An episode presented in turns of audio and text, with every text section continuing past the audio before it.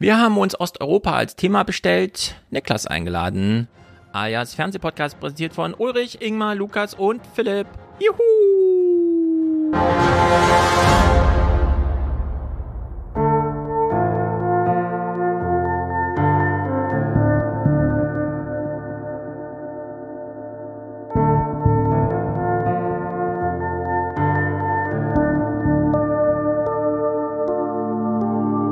Sind ja nicht nur schwere oder schwierige Herausforderungen, es sind ja auch viele schwierige Herausforderungen auf einmal, laufen zum Teil parallel, ähm, jagen sich gegenseitig sozusagen in der Aktualität.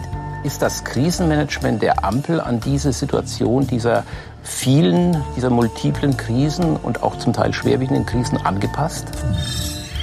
Das ist dem Prinzip You'll Never Walk Alone nicht Rechnung zu tragen, weil es ja die Frage beantworten müsste, wer hat eigentlich in den letzten 70 Jahren in diesem Staat sehr gut gelebt?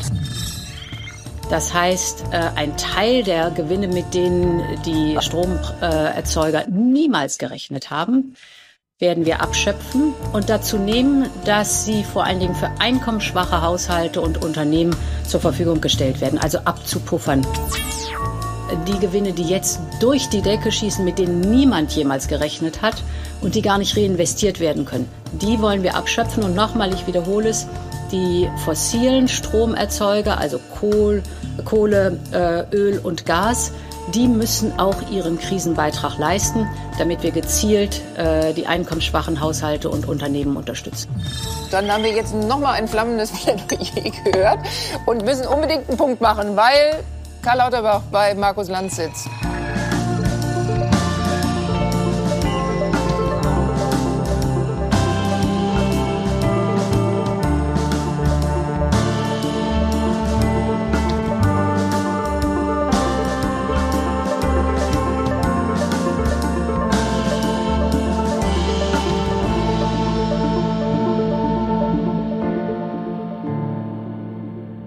Ihr dachtet, hier ist Urlaubspause vorbei und wir machen jetzt Podcast. Nein, wir müssen jetzt ganz dringend umschalten, weil ähm, bei Lanz sitzt Lauterbach. Wann hört das jemals auf, fragt man sich. Wir wissen es nicht. Wir klären heute andere Fragen mit Niklas.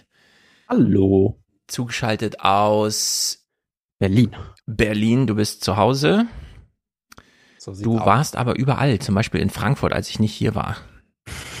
ja, habe ich den Human äh, besucht. Liebe Grüße. Yes, Human, Grüße an dich. Chat ist vollgepackt. Francesco hat, freut sich aufs Entlastungspaket, das alle brauchen und wirklich wuchtig ist. Wir werden es heute aber nicht besprechen. Nächste Woche ist Mick hier und wir wissen, wie es in der Politik läuft. Entlastungspaket ist natürlich erstmal eine Ankündigung, die heute kam. Jetzt wollen wir auch das Theater die Woche abwarten, bevor wir das dann besprechen. Wäre ja schade, wenn wir heute inhaltlich über das Entlastungspaket reden und dann nächste Woche uns nochmal erinnern. Was war das nochmal hinter dieser Wolke an Zappelei, äh, Krawall und so weiter? Deswegen bündeln wir das anders. Aber ist ja wirklich wie verrückt. Wir haben uns hier verabredet, heute Podcast zu machen. Wir wissen alle, wenn Niklas da ist, geht es ein bisschen osteuropäisch zu. Als hätten wir es uns bestellt, ist Gorbatschow gestorben äh, Olaf Scholz ist uns das Laus natürlich nicht. Nein. Olaf Scholz ist in die Lausitz gefahren, hat dann nochmal erklärt, es ist ganz toll, wie hier Häuser gebaut werden. In Polen hat man sich entschieden, nix Lausitzhäuser. Wir brauchen erstmal 1,3 Billionen Euro von den Deutschen wegen Krieg vor 83 Jahren. Und die ganzen osteuropäischen Länder sagen sich, wir wollen jetzt mal ernst machen, keine Russen mehr bei uns in der EU. Äh, wir alle sind ein bisschen geschockt, weil wir wussten nicht, dass die Sippenhaft so weit geht. Aber gut, das sind alles Themen, die hier jetzt einfach aufgelaufen sind, aktuell für uns und die wir heute also gut durchsprechen können. Schon wieder so passend. Ja. Oder ist noch was Osteuropäisches dabei? Weil ich weiß noch genau, als du das letzte Mal hier warst, wurde Steinmeier von seiner Reise ferngehalten. Ja. Und das hatten wir noch gar nicht so weiter mitbekommen, aber du hattest ja. jetzt das schon als Thema da parat. Mhm. Ähm, nee, was man auf jeden Fall aber noch erwähnen kann, ist natürlich äh, die Sache, die in der Oder da passiert ist. Also richtige Tragödie. Ähm, der Fischtod. auch noch Genau, die hoffentlich auch noch ordentlich aufgearbeitet wird in einer Form. Aber äh, Kaczynski hat ja schon gemeint, nachdem Steffi Lemke gefordert hat, dass es da äh, ja eine Aufarbeitung geben muss, dass es irgendwie äh, wieder ein Übernahmeversuch der Deutschen wäre. Ja. So. Genau. Ja. Und äh, nachdem man hierzulande feststellte, hm, das wird ein paar Jahre dauern, bis sich das Ökosystem wieder einstellt und vielleicht sollte man es in der Zeit auch in Ruhe lassen, hat man für Deutschland, glaube ich, bis jetzt schon entschieden, dass man alles einstellt. Aber auf polnischer Seite natürlich nicht. Also an der Oder wird weiter rumgebaut und rumgebaggert und Ja. keine Ahnung, wo das hinführt. Ja, also die Prämisse ist so ein bisschen, äh, dass man ja sagt, dass es in Polen nicht so große äh, Flüsse gäbe, wo man richtig krassen äh, Güterverkehr draufbringen könnte, wobei es auch noch die Weichsel gibt. Ähm, Ja. Aber man denkt da eher so, hey, Deutschland hat den Rhein und jetzt äh, würden wir gerne mal die Oder so begnadigen, dass da, äh, nee, nicht begnadigen ist nicht der Begradigen, begnadigen, ja. Begra- Zähme. Ja, ist nicht das. So sieht's aus. Ja, ausweiten, ne? Ja. Wer schon mal in Frankfurt-Oder war, ähm, hier Oder äh, Bruchtal, ähm, direkt da bei Schwedt, wo ja eigentlich das ganze Öl aufge aufbereitet wird. Stimmt. Wunderschöne Landschaft. Also äh, gibt regelmäßig da Seminare, wo man irgendwie dann mit, mit dem Fahrrad da äh, rumcruisen kann und äh, sich ein bisschen die wunderschöne Natur, die es dort gibt, anschauen kann, was ja wirklich auch einzigartig in Deutschland ist. Und äh, ja, Richtig. wollen die anscheinend einfach so auf ihrer Seite zumindest komplett einmal kahl und dann flussbreiter, damit da ein paar Ja. schwere Schiffe nach Du sagst es, du sagst es. Alle, die hören, oh Mann, Stefan redet gleich über die Lausitz, wissen, ich werde gleich wieder den äh, Forderungskatalog der Renaturisierung, und zwar vollständig, äh, hier an zum Anklang bringen. Bin ich gespannt, ja. In der Hinsicht äh, quatschen wir uns noch mit deutscher Politik warm. Ja, bevor wir hier anfangen, muss ich aber äh, nochmal sagen, erstmal herzlichen Glückwunsch zum Buchrelease. Äh, Dankeschön. darauf, äh, dass es äh, der Bestseller des Jahres wird. Na, und hoffen wir es besonders in der Politik äh, rezitiert wird. Und Ja. ja. Äh, auch jetzt quasi Glückwunsch zum 100, zur hundertsten Folge letztes Mal. Ne? Jetzt Richtig, haben wir genau. 101. nach dem äh, nach der Sommerpause, wo wir dann auch wieder auf Europa zu sprechen kommen, was Richtig, äh, richtig. ja ich echt toll finde, äh, dass das hier so oft zum, zum Thema gemacht wird. Genau. Wir, ja, wir steigen wieder ein mit europäischen Themen. Wir sind ja alle Europäer.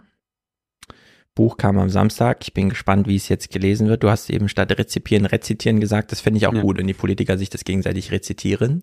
Mhm. Jeder wählt eine, würfelt eine Seite und dann wird einfach laut vorgelesen. ja, so muss das nämlich geschehen. Mhm. Also, äh, wir besprechen mal kurz deutsche Politik. Nicht, weil wir es ja irgendwie zum Thema machen wollen, sondern nur, weil es irgendwie amüsant ist, wie die deutsche Opposition darauf reagierte. Also nehmen wir einfach Anlauf. Wir nehmen die Rampe mit, die, die Friedrich Merz auch nutzte. Und es gab ja, man nennt es immer Regierungsklausur oder sowas, aber eigentlich Ja. ist es so eine Art Feierstunde. Alle fallen mal nach Meseberg und sagen, ey, das ist so wichtig, allein weil wir alle hier sind, dass wir alle hier sein müssen jeweils. Und vor allem Annalena Baerbock und Robert Habeck denken dann kurz, ey, krass, ich muss jetzt mal nicht woanders sein. Ich muss Mhm. jetzt mal nicht raus in diese Welt, wo es so gruselig zugeht und wo ich überall falsch verstanden werde, vor allem von den deutschen Journalisten. Mhm. Und äh, es ist im Grunde eine Fernsehshow, die da abläuft. Ich würde sagen, wir überprüfen das anhand des Materiales der Tagesthemen. Mhm. Und ja, das ist so eine kleine Feierstunde und Fernsehshow. Gerade noch gestritten, plötzlich ganz harmonisch. Ihre Differenzen wollten sie in Berlin lassen, stattdessen Flucht nach vorne, etwas Einigkeit vor barocker Schlosskulisse. Die ersten Limousinen rollten schon früh am Morgen an, Wirtschaftsminister Habeck, gefolgt von Finanzminister Lindner und Bundeskanzler Scholz. Der gibt sich betont optimistisch. Ich war eben schon kurz da bei den ersten, die hier eingetroffen sind und kann Ihnen sagen, das wird eine Klausurtagung, wo es gute Stimmung gibt und die Bereitschaft, in einer ernsten Lage eng zusammenzuarbeiten zum Wohl des Landes. Also Tagesordnungspunkt eins ist da irgendwie, das Tor geht auf, eine große schwarze Limousine fährt vor, braucht noch drei Minuten bis dahin, dann geht die Tür auf, jemand steigt aus, zieht sich sein Jackett drüber, winkt irgendwelchen Leuten zu, begrüßt, geht die Treppe hoch, alles dauert eine Viertelstunde, das Ganze 17 Mal. Und damit ist schon der Dauerlauf. halbe Tag rum. So. Hm. dann geht Scholz Oder- da rein mit so einem, ich gehe schon mal in die Küche gucken, wer schon da ist. Kommt eine halbe Stunde später wieder raus, sagt dann irgendwie, hm, ja, Stimmung ist ganz gut, ich glaube, das wird hier super gut.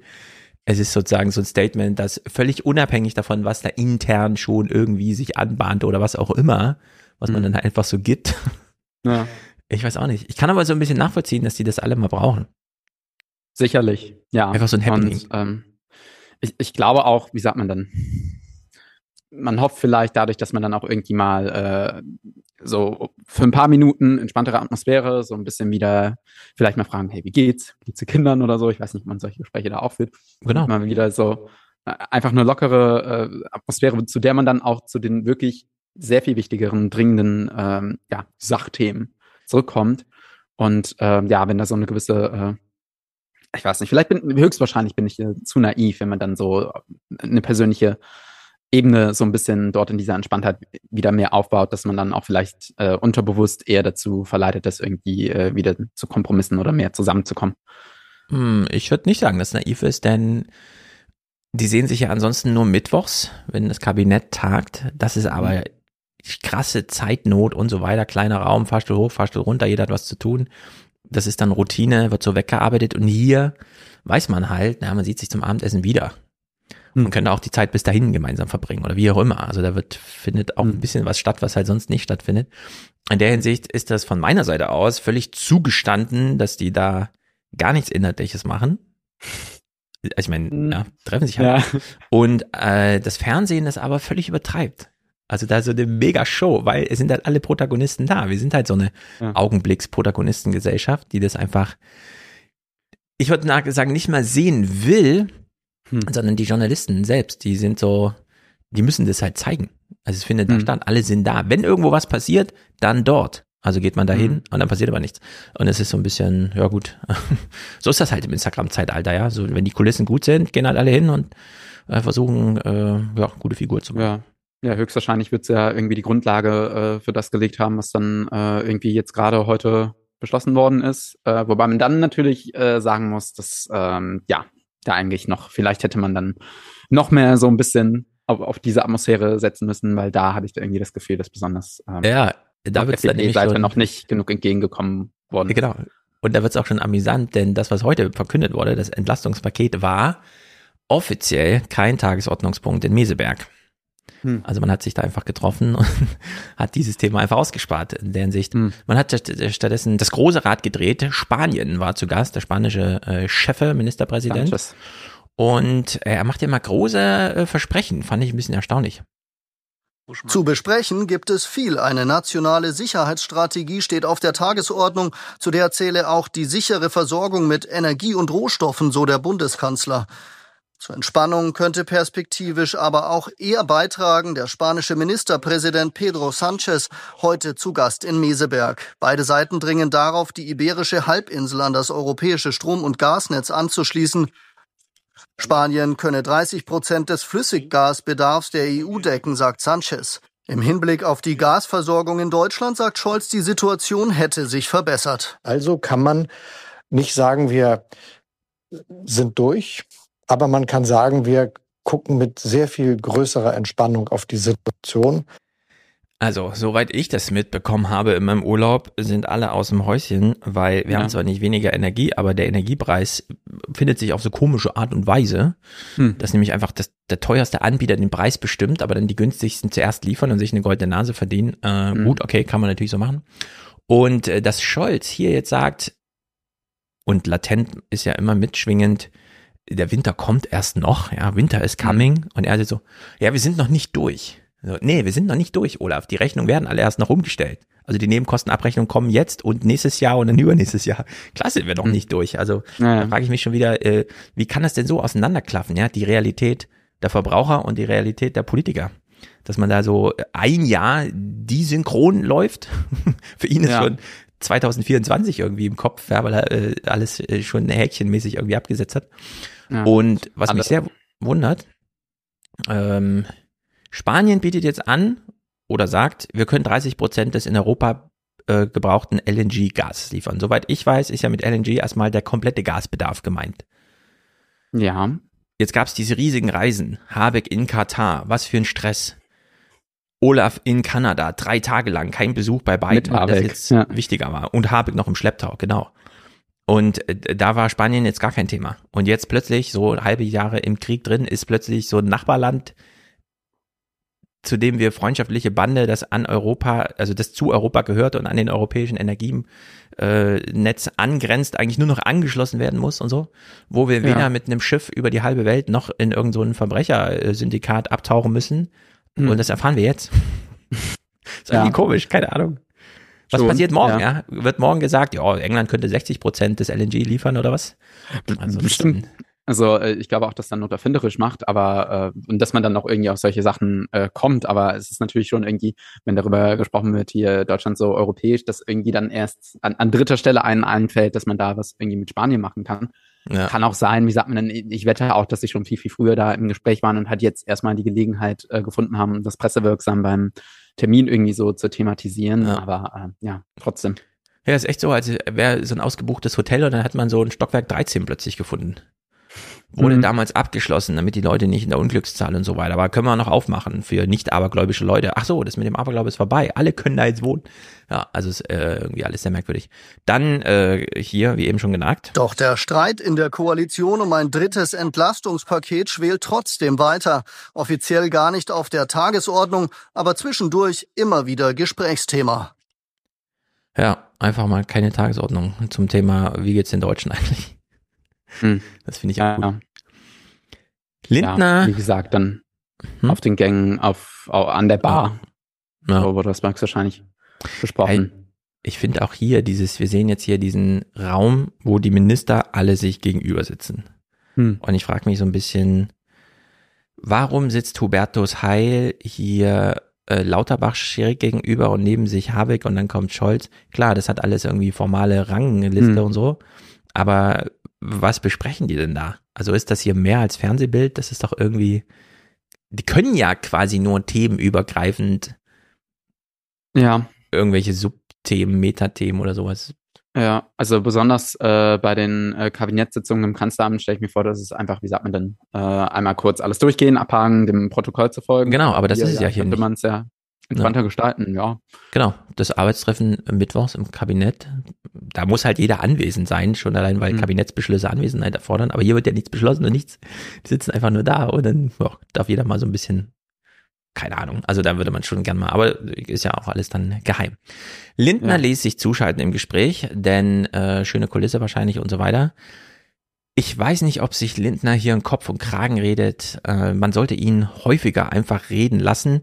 Mick hat ja dieses eine Gespräch, ich weiß nicht, ob es dieses hier war, auch schon auf Twitter so ein bisschen ausbreitet. Ich habe die Tweets nicht mehr ganz vor Augen, aber äh, habe schon gesehen, es gab da wohl äh, viel Kommentierungsbedarf. Lindner liefert hier so Sätze, wo man sich so denkt, ey, hörst du dir selber zu? Guten Abend, Herr Lindner. Guten Abend, Herr Zamparoni.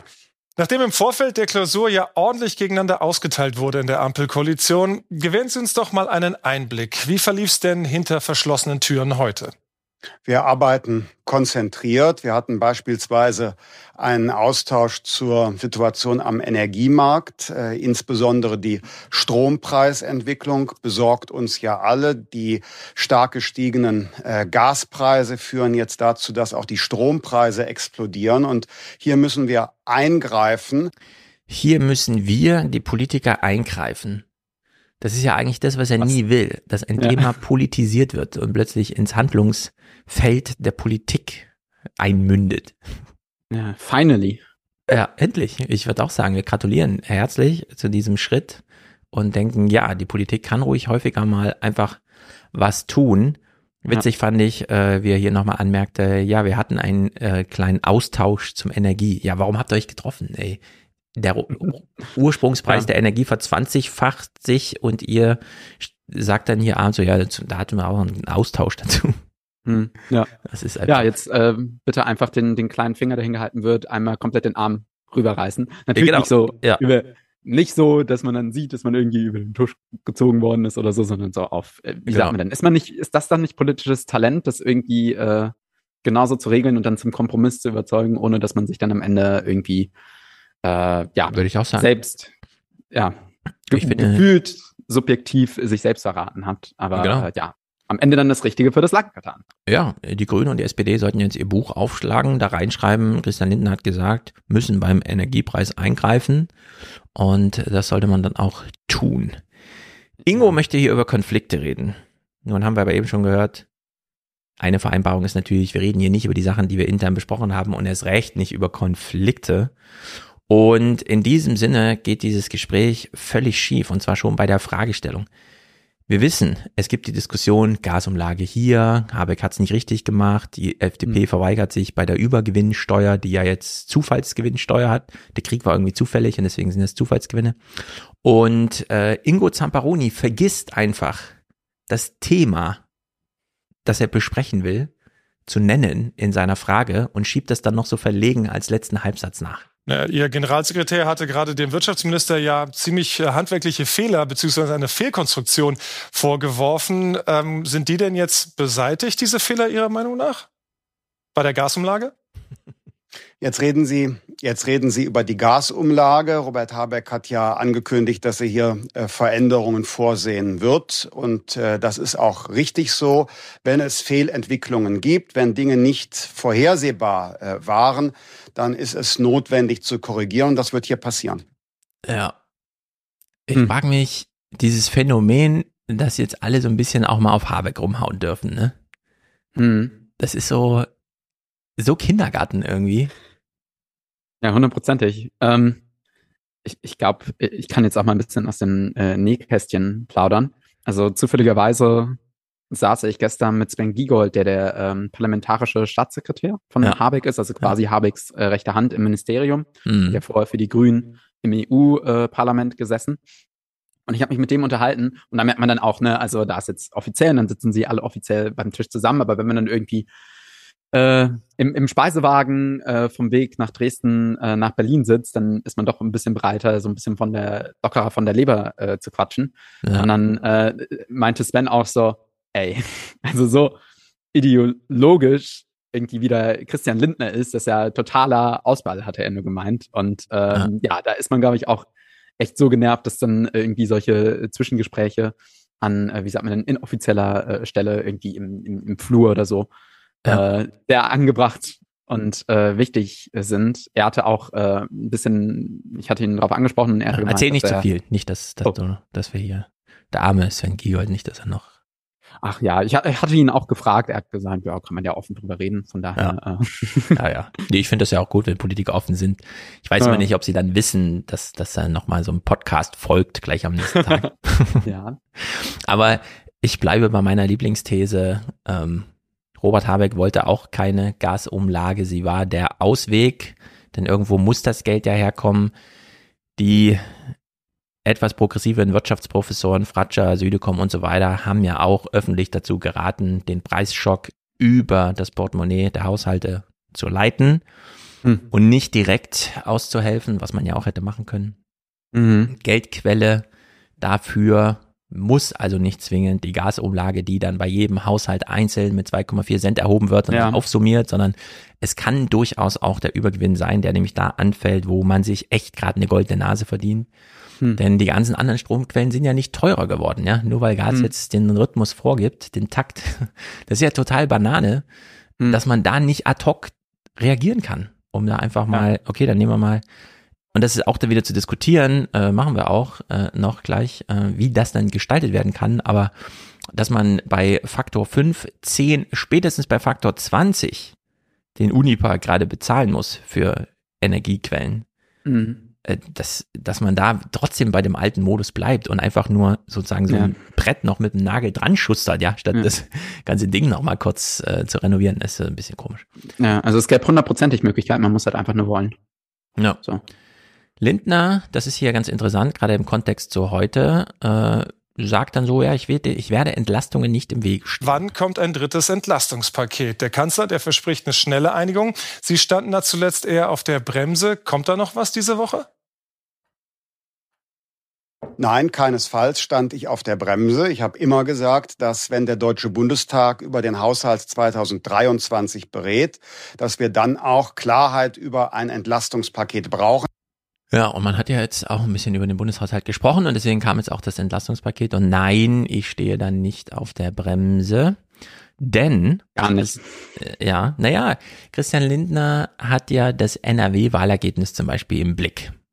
Ja. Oder auch die Umfragen, die sonst so, die FDP, naja, irgendwo mhm. bei der Hälfte von dem sehen, wie sie eigentlich im Bund gerade vertreten sind. Also mhm. da sind ganz schön viele Leute abgehauen und Mhm. entsprechend betont er hier nochmal. Ich kann das gerne für Sie ordnen. Äh, Die FDP will ausdrücklich eine Reform äh, von Hartz IV in Richtung auf ein Bürgergeld, um die Lebenssituation von Menschen in der Grundsicherung zu verbessern. Wir wollen ausdrücklich die große Wohngeldreform, von der auch Rentnerinnen und Rentner profitieren. Wir wollen natürlich die kalte Progression bekämpfen, damit äh, Normalverdiener und qualifizierte Fachkräfte nicht bei geringerer Kaufkraft trotzdem höhere Steuern zahlen. Und ich sage Ihnen sehr offen, ähm, für ein nächstes Entlastungspaket müssen wir auch zusätzlich Rentnerinnen und Rentner und Studierende in den äh, Blick nehmen. Ja, das ist wirklich eins zu eins die Kritik aufgenommen. Aber nur, weil da ein Wahlergebnis durchlief und man dann festgestellt hat, ach so, die Alten wählen uns gar nicht mehr, die kennen uns gar nicht mehr. Ja. Ja, wobei das Wahlergebnis ja jetzt auch schon länger äh, zurückliegt. Also ich glaube, weil die Situation und die Kritik einfach auch immer lauter wird und hoffentlich auch noch lauter wird. Also wenn man sich jetzt zum Beispiel anschaut, was irgendwie für RentnerInnen und äh, StudentInnen beschlossen worden ist, irgendwie da so eine Einmalzahlung, die auch so genauso hoch ungefähr ja ausfallen wird. 200 wie, äh, Euro. Das, was, Ja. ja, genau. Ungefähr das, was WohngeldempfängerInnen auch äh, schon bekommen haben. Da kommt ja jetzt auch nochmal zusätzlich was, so wie ich es verstanden habe. Das reicht ja, reicht ja hinten und vorne nicht. So, von daher sollte äh, da auf jeden Fall nochmal, also ich freue mich eher auf das nächste Entlastungspaket. Ja. Genau, denn über 200, 300 Euro wird auch dann zu diskutieren sein. Das ist nicht nichts, aber es ist halt auch nichts, womit man gerade als Einmalzahlung irgendwie rumkommt, ja, weil alles andere, was wir beklagen an Problemen, sind ja gerade keine Einmalsachen, sondern die verfestigen sich ja gerade für mindestens zwei Jahre, wie uns jetzt immer schon Mhm. gesagt wird. Richtig. Ist ja auch, äh, wie sagt man dann, ja, weil ähm, man muss sich auch, wie sagt man dann, diese Perspektive, glaube ich, aufmachen. Auch in der Diskussion, wenn man irgendwie für mehr Entlastung äh, ja, ein, einsteht. Einfach weil äh, gesagt worden, also das wäre jetzt das strategisch dümmste, äh, glaube ich.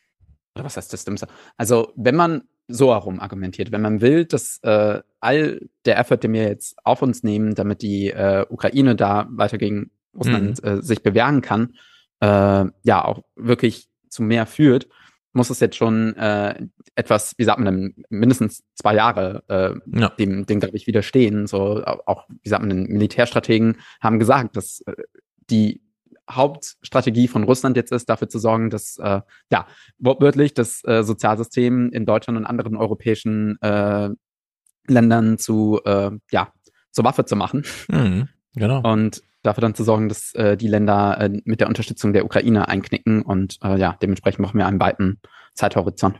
Ja. Genau, ich verstehe auch nicht, warum man hier nicht einfach wohl wissend, dass es mindestens zwei Jahre sind, hier einfach mal richtig reingeht. Aber ich habe gesehen, Fratscher und so, die haben auch alle ihre Kommentare schon getippt, auf ihren Webseiten zumindest. Da wird Mhm. ja jetzt auch eine journalistische Welle immer daraufhin dann nochmal losgetreten. In der Hinsicht, mal gucken, nächste Woche dann, äh, wie es da Sonntagabend aussieht, wenn die Woche dann einmal durchgelaufen ist. Hm.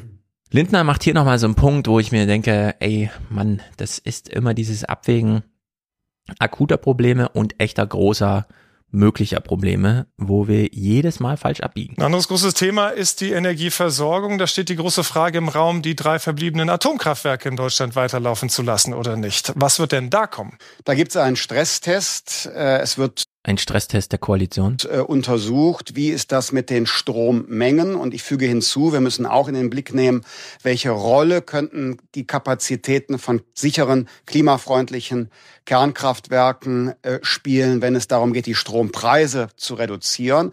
Wir sind da äh, sehr offen. Ich spreche jetzt für die FDP. Wir wissen, andere haben Bedenken, aber in dieser kritischen Lage müssen wir genau schauen, was ist physikalisch und ökonomisch sinnvoll, um in dieser Notsituation für einen äh, überschaubaren Zeitraum klimafreundliche, sichere und auch günstige Energie zu sichern. Klimafreundlich, sicher und günstig. Atomkraft, ne?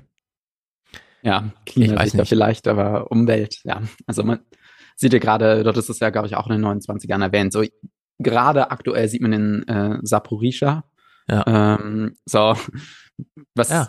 wie solche äh, AKWs auch ähm, auch wieder zur Waffe gemacht werden. Äh, genau. Beziehungsweise zur Sicherheitsgefahr, zu riesiger Genau, werden. jetzt wo du es ansprichst, ähm, wir machen mal diesen kleinen Exkurs Atomkraft, drei Clips zum Thema und ich finde es ja immer wieder amüsant, auf Twitter zum Beispiel, wenn diese Berichte aus Fukushima kommen. Und ich meine, selbst wenn Fukushima nicht explodiert wäre und es ist ein Atomkraftwerk, das nun einfach mal explodiert ist, hätte man das ganze Zeug irgendwie entsorgen müssen. Man hätte es nicht vorher aufsammeln müssen, man hätte es kontrolliert, aber trotzdem entsorgen müssen.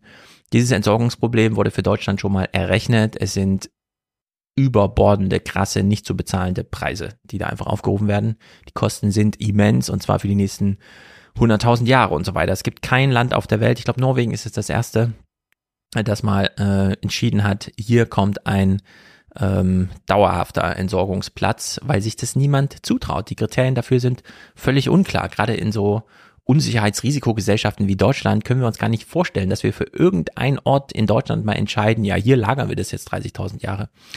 Und auf Twitter ist ja dann die Diskussion immer so, Fukushima ist explodiert. Wir sollten alle europäischen Atomkraftwerke abschießen, äh, abschießen, ausschalten. Bitte und dann kommt immer so eine Antwort, ach, ich wusste gar nicht, dass es Tsunamis äh, in, äh, ja, was weiß ich, Nordrhein-Westfalen gibt oder so. Ich denke mhm. immer, nee, es ist einfach dann ein anderes Problem, das halt auftaucht. Und jetzt kann man ja immer überlegen, ein Atomkraftwerk, das durch ein Naturereignis beschädigt mhm. wird, mhm. okay. Aber wir sind ja nicht mal in der Lage, kulturelle Ereignisse, die komplett von Menschen entschieden werden, von Atomkraftwerken fernzuhalten. Ja, und in der Hinsicht sage bitte keiner, nein, das ist die nächsten 30.000 Jahre gesichert. Selbst mit allen Verwerfungen, die der Klimawandel mitbringt, inklusive einer 30 Meter hohen Eisdecke oder eben Verwüstung, die hier dann punktuell stattfindet, ja. Das ist alles kein Problem. Wenn wir uns diese Lage hier in äh, der Ukraine anschauen, also der IAES, der internationale Atomaufsichtsbehördendirektor, war jetzt in der Ukraine, hat sich das da mal angeschaut. Oh, ich muss diesen Klick manuell anklicken, mache ich hiermit. Ich bedanke mich, dass wir innerhalb weniger Stunden viele Informationen bekommen haben. Das Wichtigste, was ich sehen musste, habe ich gesehen. Ihre Erläuterungen waren sehr klar. Damit war seine Mission im Kraftwerk beendet. Eine Handvoll Mitarbeiter bleiben noch bis übermorgen. Crossi selbst hat sich schon ein Bild gemacht. Es ist offensichtlich, dass die Stabilität der Anlage mehrfach angegriffen wurde. Also Ob unabsichtlich oder mit Vorsatz, dafür haben wir noch nicht genügend Belege. Aber dieser Tatsache müssen wir uns stellen. Das darf so nicht weitergehen. Mir ist völlig unklar, was da für ein Kriterienkatalog gerade angelegt wird. Da ist ein Krieg, deswegen fahren wir dahin, um mal im größten europäischen Atomkraftwerk nachzuschauen, was hier vor sich geht. Wir stellen fest, ja, hier wurde die Substanz ein bisschen angegriffen. Ob das vielleicht absichtlich oder unabsichtlich passierte, klären wir noch. Da frage ich mich, was macht's für einen Unterschied? Zweitens, ey, da ist ein Krieg. Alles, was da abläuft, gerade ist Absicht. Ja. Das ist ja, ja. völlig absurd. Ja, wobei im Nachhinein, äh, glaube ich, die äh, Ermittlung der davon, wer das gemacht hat, also primär muss man sich darum kümmern, dass das jetzt irgendwie äh, nicht irgendwie zu Problem, ja. zu dem Problem, weil wenn da mal richtig was hochgeht, dann äh, ja, ciao.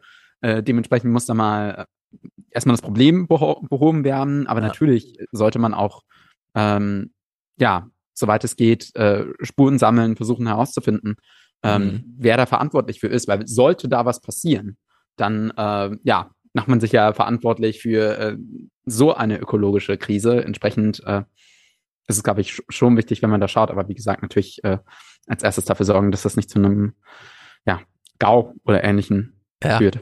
Aber die Lage ist eben wie sie ist und man ja. macht hier das Korrespondentengespräch und man braucht gar nicht viele Inhalte, sondern man hört einfach nur, wie er spricht. Heute haben die Inspektoren mehrere Stunden gebraucht, um da durchzukommen. Das internationale Kontrollteam sagt, sie seien gekommen, um einen nuklearen Zwischenfall zu verhindern. Die Erwartungen sind also hoch. Die Frage ist, sind sie erfüllbar? Werden wir am Ende, Henna, genau erfahren, wie es um das Kraftwerk steht? Das ist eine sehr gute Frage. Heute war das, denke ich, eher mal eine diplomatische Mission, vor allem um die IAEA ins Spiel zu bringen und im Spiel zu halten.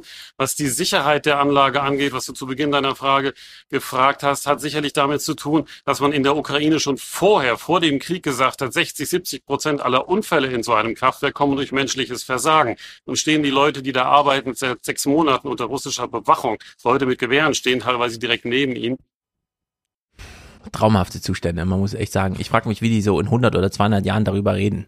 Ja, Ja, damals, äh, wir haben es schon wieder aus den Geschichtsbüchern gelöscht und so weiter. Es gab so einen kalten Krieg, keine Ahnung, könnt ihr noch mal kurz nachlesen. Ist so auf Seite 17 steht das. Und 30 Jahre später wollte der eine das nochmal zurückdrehen, das Rad, um 30 Jahre. Und ja, und deswegen ist das jetzt 30.000 Jahre verseucht. Es ist irgendwie so albern, man kriegt's nicht zusammen.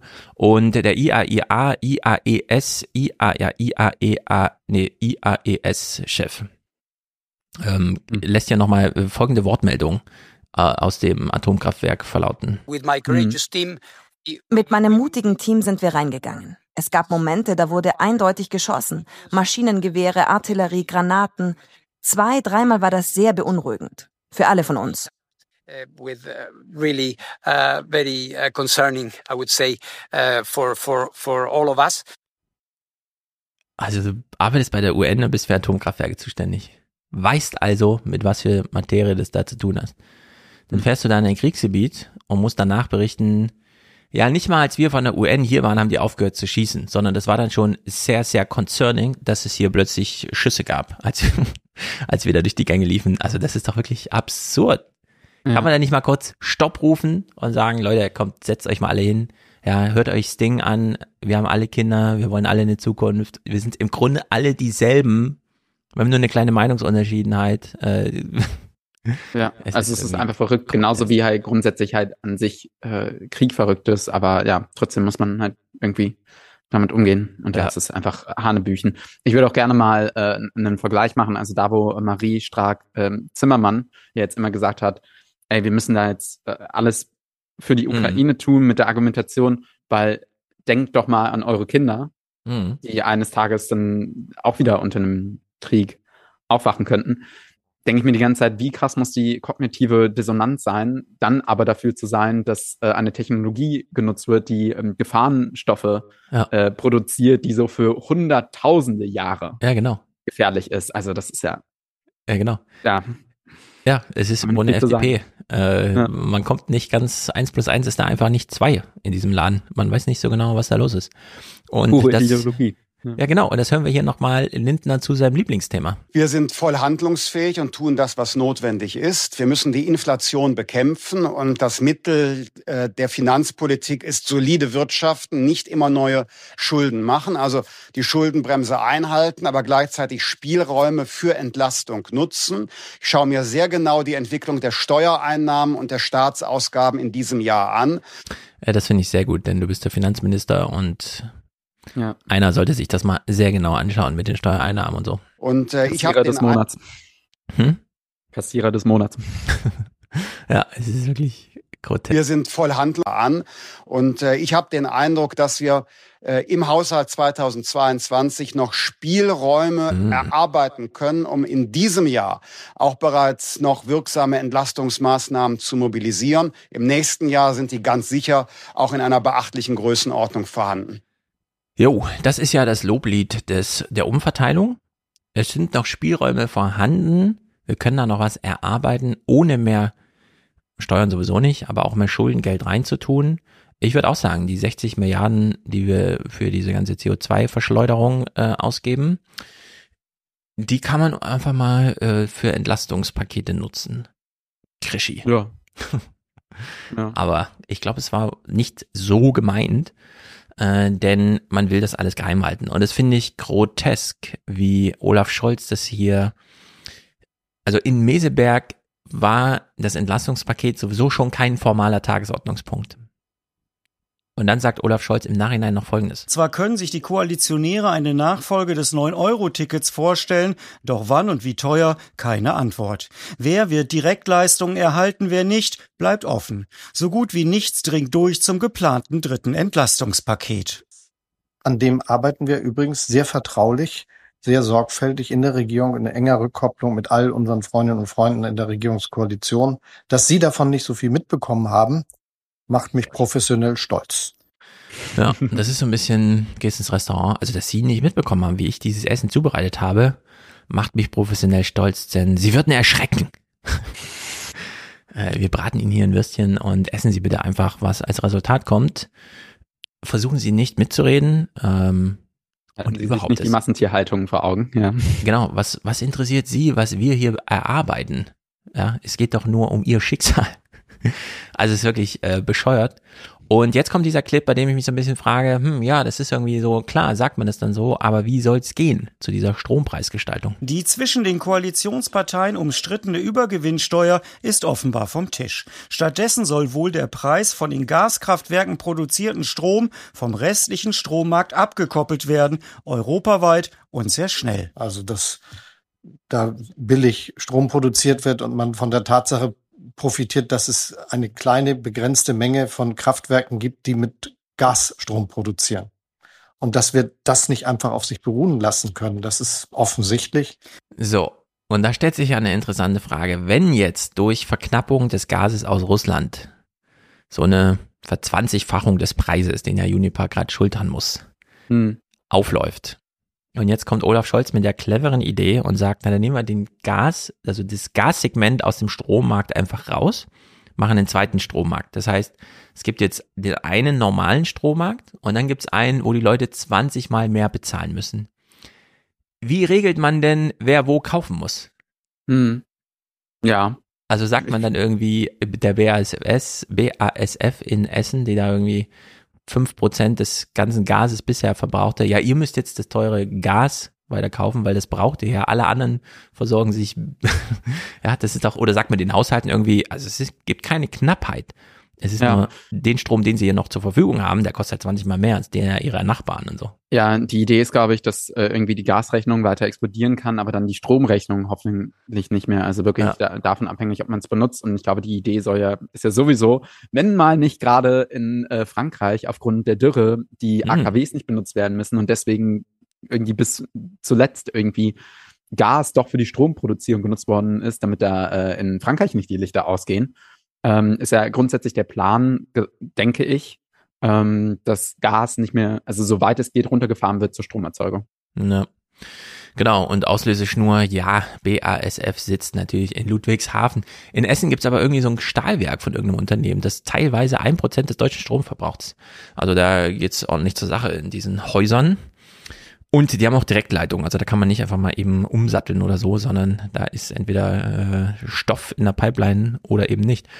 Jetzt wissen wir, Olaf Scholz ist einer der glücklichsten Menschen der Welt, denn er ist Kanzler geworden. Wir können die Erzählung immer wieder, besonders gut erzählt sie Albrecht von Lucke, erst kürzlich wieder in der Phoenix-Runde. Olaf Scholz wäre nie Kanzler geworden, wenn nicht Söder und Habeck aus dem Spiel genommen worden wären von ihrer Partei jeweils. So, und Olaf Scholz wird wahrscheinlich auch wiedergewählt, weil die Opposition, die er da zur Seite gestellt bekommt mit Friedrich Merz und Alexander Dobrindt, ist so lächerlich. Man glaubt es nicht. Wir hören uns das hier mal an. Äh, man traf sich, um über Meseberg zu sprechen, auf der Zugspitze. Es ist grotesk. Die Kritik der Opposition schon jetzt grundsätzlich. Die Gasumlage ist handwerklicher Murks. Die wird auch nicht dadurch besser, indem man ein bisschen an dieser und jener Stellschraube arbeitet. Sie muss komplett überarbeitet werden. Jede Kabinettsklausur hat ihren Stargast. Heute war das Spaniens Regierungschef Sanchez. Der preist den Meseberg die Übergewinnsteuer an. Das funktioniere gut in Spanien. Olaf Scholz lässt das unkommentiert, denn er weiß, mit der FDP in seiner Regierung aktuell nicht machbar. Ja, und die äh, CDU wird natürlich auch nicht äh, die Ampel dafür kritisieren, keine Übergewinnsteuer eingeführt zu haben, denn da würde man Opposition gegen sich selbst machen. Söder Ja. prescht natürlich immer voraus. Äh, jetzt kommen CDU und CSU hier auf die Zugspitze. Wenn Politiker auf die Zugspitze laden, dann tun sie dies in Erwartung spektakulärer Bilder und der Absicht, eine starke Botschaft auszusenden oder was immer sie dafür halten. Deutschland braucht äh, Zuversicht von der Zugspitze statt äh, Mutlosigkeit aus Meseberg. Eine Anspielung auf die Kabinettsklausur der Bundesregierung. Doch Deutschlands höchster Berg verweigert sich heute der gewollten Inszenierung. Das Wetter spielt nicht mit. Was für ein Saftladen. Literarisches, äh, ja, Übertalent. Es ist wirklich grotesk. März, äh, also ich meine, der O-Ton gerade von Dobrindt war schon erste Sahne, jetzt kommt März. Vorsitzende der größten Oppositionsfraktion versucht es mit Autosuggestion. Mit der Union müssen Sie ein bisschen Geduld haben. Aber dann bricht die Sonne durch. Sie tut es nicht. Und so müssen Friedrich Merz und Alexander Dobrindt ihre Kritik an der Ampelkoalition vor einer grauen Nebelwand kundtun, was die Stimmung dieser Tage ja irgendwie auch ganz gut trifft. Wir sind überrascht und erstaunt darüber, dass äh, diese Klausurtagung des Kabinetts über zwei Tage äh, praktisch ergebnislos zu Ende gegangen ist. Sagt derjenige, der einen CDU-Parteitag organisiert, der, oh Wunder, ein Tag kürzer ist als angeplant und wo zwei Themen verhandelt werden, Frauenquote und äh, dieses Jugendpflichtjahr. Die Mhm. Top-Themen, die wir jetzt alle brauchen gerade. Ganz dringend müssen die verhandelt werden. Es ist, ähm, ich weiß auch nicht. Also ich denke mir, wenn man sich das dann gerade anschaut, du hast gerade eben vorhin ja auch erwähnt, wie die FDP in NRW abgeschnitten hat. Ich hätte mir ja noch gewünscht, wenn es irgendwie, es war ja weniger als ein Prozent wenig, weniger hätten die mitbekommen müssen, dann wären sie ja komplett rausgeflogen, dann Ja, hätte genau. es auch eine für eine rot-grüne Mehrheit gereicht. Ja. Ähm, und dann wäre jetzt, glaube ich, auch der Schock nochmal äh, etwas größer und dann wäre man wahrscheinlich auch mehr zu Dingen bereit, würde ich mir denken. Ähm, aber ich glaube, dass trotzdem sehr viel geht. Also wenn gerade eben im Bericht gesagt worden ist, ja, Scholz ähm, nimmt aber das, was Sanchez da angeregt hat mit der Übergewinnsteuer, womit Mhm. sie ja unter anderem die, also kostenlosen ÖPMV in Spanien finanzieren.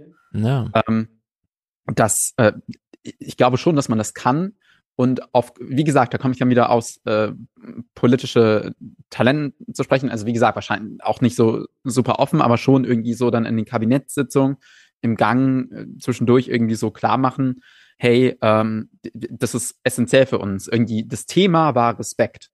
Und äh, wenn das Versprechen nicht mehr eingehalten werden kann, und das ist, glaube ich, die größte Gefahr, deswegen bin ich bin mir da überhaupt noch nicht sicher, dass äh, Olaf da einfach smooth weiter nochmal vier Jahre fliegen wird. Wir sind ja gerade erst am Anfang und wenn sich das so wie ankündigt noch sehr schwere Zeiten werden, auf die nicht adäquat reagiert werden, Ja. ähm, kann das sehr düster aussehen. Und deswegen halte ich es äh, für super notwendig, dass da ähm, mehr Druck gemacht wird. Aber ähm, ja, beispielsweise auch bei der Gasumlage ähm, hatte ich auch drüber nachgedacht, dass man, äh, wie sagt man denn da vielleicht noch so ein bisschen, also ich hatte gehört, dass ähm, da auch viel ähm, dem, dem Wirtschaftsministerium so ein bisschen aus dem Kanzleramt äh, dazwischen gefunkt Ja, worden ist. Und äh, ja, Argumentation war dann so ein bisschen, äh, ja, irgendwie Olaf, der ja die ganze Agenda mitgetragen hat, eher vom, vom ja, Verständnis vielleicht mehr sozial-liberales ähm, und da dann vielleicht ganz, ganz große Angst hat, dass die Unternehmen vor die Hunde gehen und dann irgendwie proaktiv da lieber, ja,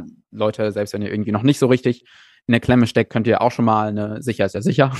Ja. Und ähm, ja. Also man müsste fast auf den Vorschlag zurückgreifen, Olaf Scholz nochmal das Buch über Olaf Scholz von Marc Schieritz vorzulegen, wo dieses ganze Respektding Ja. und langfristige Denken und überhaupt nochmal Thema ist, um ihn so ein bisschen aus dem Morast an seinem eigenen Schopf wieder rauszuziehen. Ja. Aber wer weiß, äh, vielleicht setzt er darauf, dass die Opposition schwach ist, denn diesen Spruch von Dobrindt hier, nach 16 Jahre Durchregieren der CDU mit der CSU, finde ich wirklich grotesk.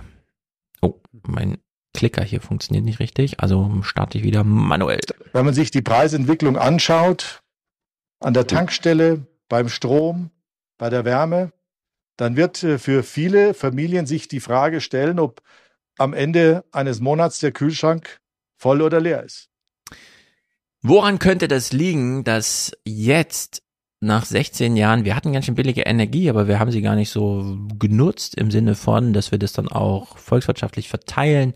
Plötzlich stellen wir fest, hm, der Chef der, Sparkassen sagt, 60 Prozent sind hier irgendwie armutsgefährdet, wenn es nur ein bisschen teurer wird, in dem Rahmen, wie zum Beispiel von außen einfach reinregiert werden kann nach Deutschland, durch Putin, durch so einen Krieg zum Beispiel. Äh, woran liegt's, dass wir so angreifbar, so wenig resilient sind? Ah, könnte es vielleicht an deiner Regierung gelegen haben, Dobrindt. Und jetzt irgendwie der Ampel vorzuwerfen, dass ja die Familien ganz schön zu knapsen haben, das finde ich auch wirklich, das ist doch bescheuert. Wer soll denn das irgendwie, glaubt der denn irgendein Journalist schreibt das auf, ohne das nochmal zu reflektieren? Ich verstehe das nicht. Das ist mir Ich hoffe, dass es auch mehr reflektiert wird und äh, da kritisch nachgefragt wird, irgendwie in den Talkshows und so. Aber haben Ja. Sie da nicht irgendwie vor äh, acht oder vier Jahren so Mhm. also die Weichen gestellt? Aber ähm, Ja, es ist einfach bescheuert. Ja. Und schließen wir den deutschen Blog ab mit einem kurzen Wurf zur Demografie. Das ist interessant, wie das jetzt so langsam reinsickert in die äh, brenzligen Lagen. Die Bundesagentur für Arbeit hat heute die aktuellen Arbeitslosenzahlen veröffentlicht und die zeigen, trotz aller Krisen, trotz Gasknappheit, explodierender Energiekosten und Lieferkettenproblemen, der deutsche Arbeitsmarkt präsentiert sich ziemlich robust. Valerie Haller in Frankfurt. Ja, und man freut sich aber noch so darüber, ne? Ja. Woran liegt das genau? Naja, also diese alte Faustregel, schwache Konjunktur, Arbeitslosigkeit rauf, die gilt schon seit einigen Jahren nicht mehr. Ja, und der ein Grund ist einfach, das ist Fachkräftemangel. Selbst in wirtschaftlich schwierigen Zeiten halten Firmen ihre Mitarbeiter, weil sie Sorge haben, keine neuen zu finden, wenn es wieder bergauf geht. Der Arbeitsmarkt hat sich also von der wirtschaftlichen Entwicklung weitgehend entkoppelt. Premiere für Andrea Nahles, die ehemalige SPD-Vorsitzende und Bundesministerin, jetzt Chefin der Bundesagentur für Arbeit. Kein Frühindikator deute auf eine Trendwende hin. Die Nachfrage nach Personal sei groß, die Zahl der Erwerbstätigen gestiegen. Allen Krisen zum Trotz gab es im August zweieinhalb Millionen Arbeitslose. Das sind im Vergleich zum Vorjahr 31.000 weniger. Gegenüber dem Vormonat stieg die Zahl jedoch um 77.000. Die Arbeitslosenquote lag bei 5,6 Prozent. Dass es im August mehr Arbeitslose gab als im Monat zuvor, geht hauptsächlich auf die Erfassung ukrainischer Geflüchteter in Jobcentern zurück und darauf, dass im Sommer viele Ausbildungen enden. So, jetzt hatte sie ja so mittendrin gesagt, der Arbeitsmarkt ist von der wirtschaftlichen Entwicklung entkoppelt. Und da frage ich mich so ein bisschen, wie ist das gemeint? Also das geht ja gar nicht. Es Mhm. kann sich höchstens diese Verkopplung verkehren, so dass Ja. sich nämlich die Wirtschaftsentwicklung Genau. An den Arbeitsmarkt koppelt und wenn der Arbeitsmarkt irgendwie leer läuft, dann ja, heißt das eben schrumpfen wir volkswirtschaftlich Ja, gesehen. dass da sich dann nichts entwickelt. Ja. Genau, also es ist ja völlig Banane, das so zu sagen.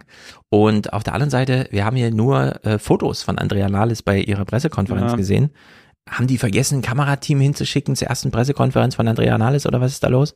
Das ist ja nicht. irgendwie total grotesk.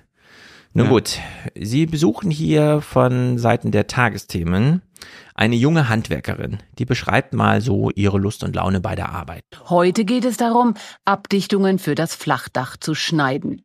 Geduldig erklärt Heiko Altmann der 19-Jährigen ein paar Kniffe.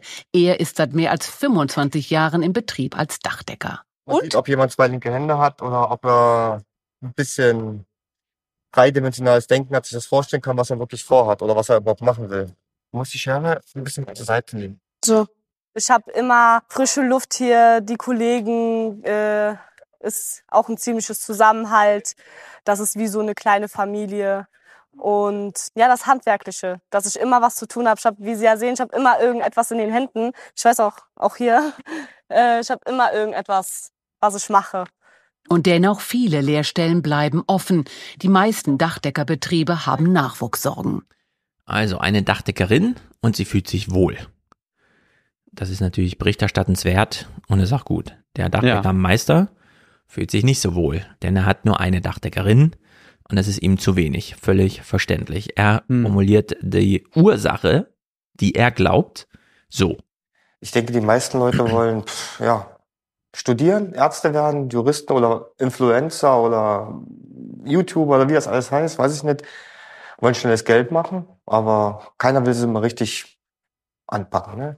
Und das fällt uns, das ist aber ein Spiegelbild der Gesellschaft, denke ich. Ja. Ähm, ich würde sagen, nee, die Leute, klar, wollen sie Influencer werden, aber das stellt sich doch recht schnell raus, dass das nicht so richtig funktioniert. Am Ende Ja. ist es Demografie, äh, das kann man, glaube ich, sagen. Und jetzt ich- hat, hm? Ich würde sagen, also ich habe auch noch vor, euch einen äh, Audiokommentar da an die 29er zu schicken. Ich bin ja auch bei Azubis for Future aktiv. Und man muss tatsächlich auch sagen, dass es so ein bisschen äh, auch mit Klassismus zu tun hat, aber in die andere Richtung. Also uns haben viele erzählt, besonders dann so, die ursprünglich aus der Klimabewegung gekommen sind. Und Robert Habeck, ich erinnere mich noch an die erste Pressekonferenz, nachdem er Minister geworden ist, wo er dann da sitzt und sagt, dass die, die, der größte Engpass, um wirklich diese Transformation hinzukriegen, sind die Fachkräfte. Ja. Und ähm, ja, also, dass sich da voll viel tun muss und dass man so, wenn man dann, wie sagt man denn, sich da auch mit der Arbeit einsetzen will, so äh, direkt vor Ort, kann das ja besonders für so Leute, die sehr viel in der Klimabewegung aktiv gewesen sind, auch schon von jungen Jahren, bestimmt sehr interessant sein. Ich habe jetzt auch schon ein paar kennengelernt, die dann einfach gesagt haben, nee, ich mache jetzt nicht äh, Abi oder studiere, sondern ich gehe da direkt in die Lehre. Mhm. Aber wir haben von vielen zurückgemeldet bekommen, ähm, wenn man dann eben eigentlich auf einem Gymnasium war und wo dann irgendwie die Eltern äh, Anwälte sind oder dieses äh, alte Selbstverständnis. Ich hatte da auch mit äh, Human drüber gesprochen, Mhm. so wenn dann deine Eltern so noch in der Denke sind, nee, die, das Abi ist ja das Nonplusultra.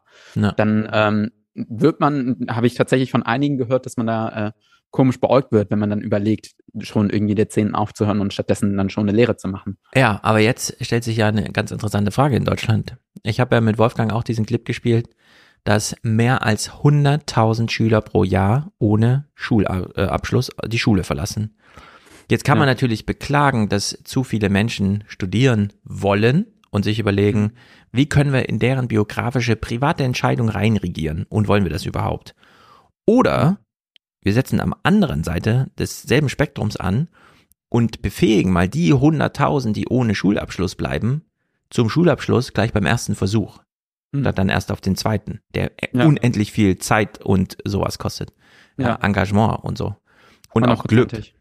Ja. Ja, und da kann man, also da gibt's genug Menschen, nämlich ungefähr 15 Prozent aller, ja, die man da einfach mal in den Blick nehmen kann, äh, denn das sind groteske Zustände in Deutschland. Das, äh, wir fackeln da einfach wie die Russen das Gas, ja, unsere Lebensgrundlage sinnlos Ja. ab jedes Jahr.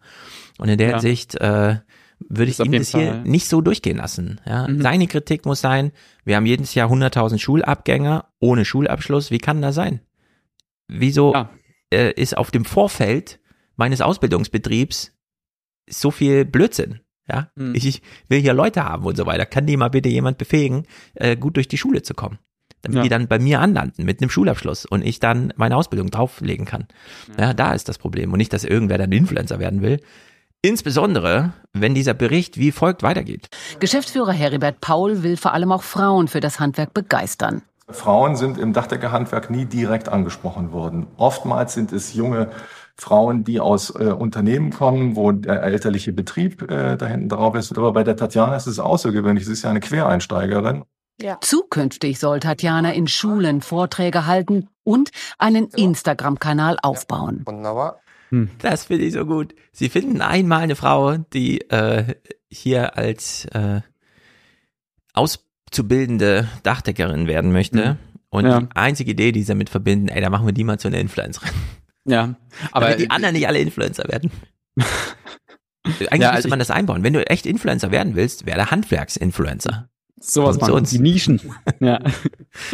Aber äh, also ich, ich kann das ja auch beschreiben. Also ähm, das alle Leute freuen sich, dass es dann irgendwie so eine Initiative wie Azubis for Future gibt und dann Ja. kriegst du da so krasse Anfragen, so weil äh, ja man sich dann halt schon sehr darüber freut, dass da äh, Leute auch aktiv Ja. sind äh, politisch und ja sich dann auch für die äh, Satz Sache einsetzen. Also wir sind auch ähm, dafür, dass was äh, mit ihr gemacht wird, also dass man an Schulen, dann besonders auch an Gymnasium geht und da spricht. Mhm. Aber das, was äh, du angesprochen hast, ist natürlich auch ähm, mega wichtig. Also das hum Humankapital, wenn man so will, Ja. äh, auch zu befähigen, sozusagen. Also im Sinne von, dass das dann, das ist so ökonomische, äh, wie sagt man, Terminologie, aber ähm, man weiß, glaube ich, äh, dass ich es auch super menschlich meine, so dass dann Ja, ähm, es ist das super auch- menschlich gemeint, denn ganz ehrlich, hunderttausendfach kein Schulabschluss bedeutet Ja. hunderttausendfach Elend, Armut, Leid. Ich erinnere Und- mich noch, als du einen Clip gespielt hattest von dem, dem Amoklauf bei, ähm, bei dir in, Ja. genau. Und ähm, wo dann drüber gesprochen worden ist, dass hier es fast ein Jahrzehnt gebraucht hat, dass man überhaupt, ich glaube, das war eine zusätzliche 21 Jahre hat es gedauert. Oder 20 Jahre, um überhaupt mal einen Sozialarbeiter an die Schule zu bringen. Ja, stattdessen sich um die sich dann Härtefälle immer, ja, stattdessen wird dann immer so gesagt, dass irgendwie solche sozialen Berufe oder irgendwie sozialwissenschaftliches, irgendwie soziale Arbeit oder so irgendwie Taxifahrerberufe wären. Ja. Oder ähm, ja. Ja, also im Buch mache ich so einen kleinen Spruch nur, dass man äh, nochmal äh, diese ganze Diskussion über äh, das ungeborene Leben, der Schutz des ungeborenen Lebens, ne? In Amerika wie hier auch. Das ist ja so eine westliche Domäne, dass man sich da überall einmischt in die ganz privaten Belange von Familien, Frauen und so weiter.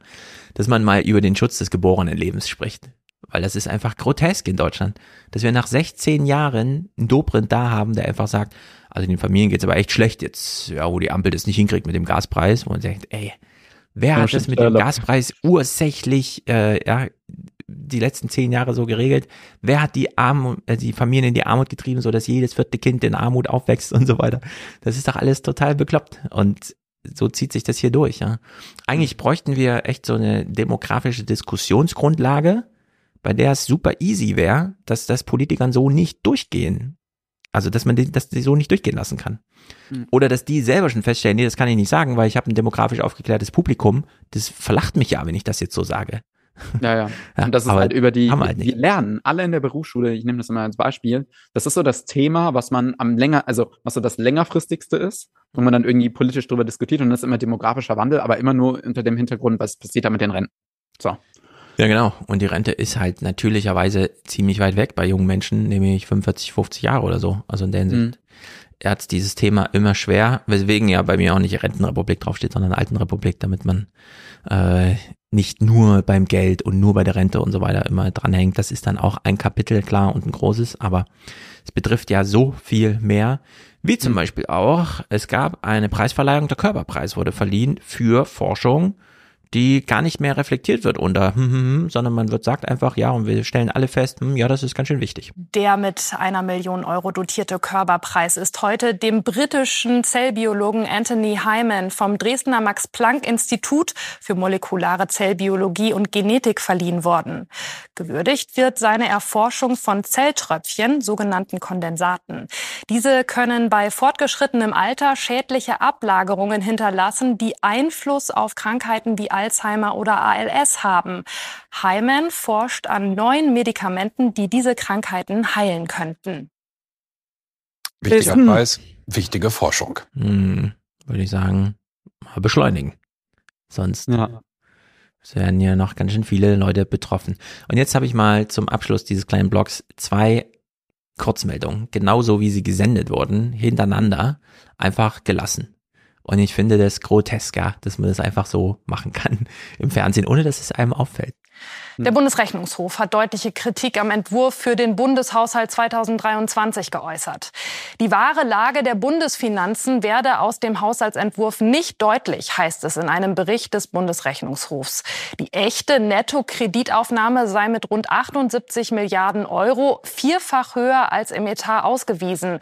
Dort ist für das kommende Jahr nur eine Neuverschuldung von 17,2 Milliarden Euro aufgeführt. Nächste Woche befasst sich der Bundestag mit dem Entwurf. Pflegekräften in Pflegeeinrichtungen und bei Pflegediensten müssen seit heute Löhne auf Tarifniveau gezahlt werden. Damit steigt ihre Entlohnung nach Schätzungen privater Einrichtungsträger um bis zu 30 Prozent, je nach Uff. Bundesland und Einrichtung. Also der Bundesrechnungshof kommt um die Ecke und sagt, ey, geht mir ehrlich um mit den Schulden. Ihr macht viel zu viele Schulden und verschweigt es uns. Ihr dürft nicht so viele Schulden machen. Und dann nur eine Sekunde später, ach ja, die ganzen Pflegebeschäftigten verdienen ab heute 30 Prozent mehr. Wer soll das eigentlich bezahlen und wie?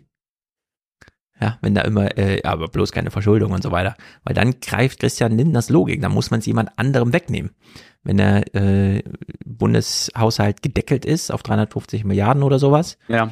dann muss jemand anderem Geld weggenommen werden, um das Ja. zu bezahlen. Und 30 Prozent mehr für alle Pflegekräfte ist schon ganz schön viel, würde ich mal sagen.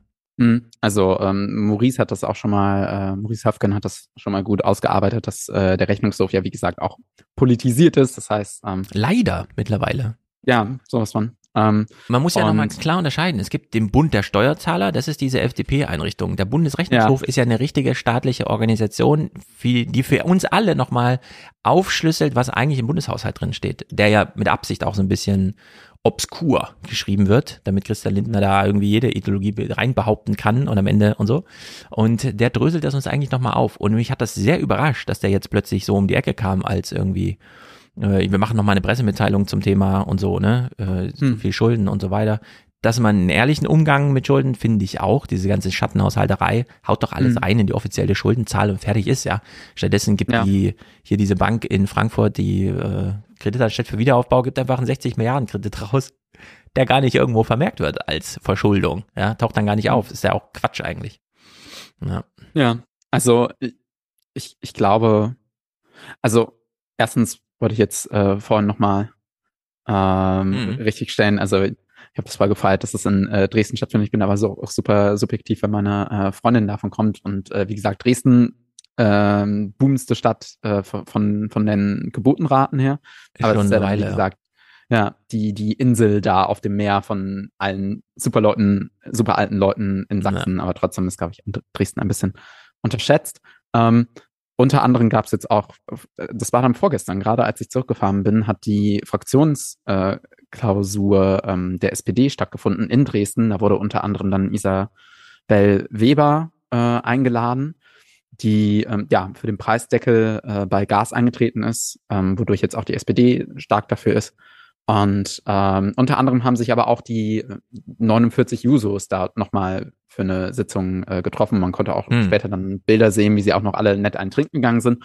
Und ich hoffe einfach sehr, um nochmal darauf zurückzukommen, hey, da ist eigentlich mehr möglich. So nur bei der Christian Lindner in der Regierung. Also, also klar, das ist vor der Klotz am Bein, aber ja, man kann und sollte und muss erstmal damit arbeiten, so und dann aber auch mit Nachdruck. Und ich hoffe voll, ja. dass da äh, ja die, die Jüngeren auch bei den, bei der grünen Jugend äh, im, im Bundestag so ein bisschen hochkommen, um das zu regeln. Und dann, und da komme ich jetzt nochmal zum Thema Ausbildung, ähm, 30 Prozent mehr Lohn, das ist schon mal äh, super, aber besonders in, in vielen äh, Ausbildungsberufen glaubt man gar nicht, wie sch schlecht immer noch, ähm, wie sagt man denn, die, die Ausbildungsbedingungen sind.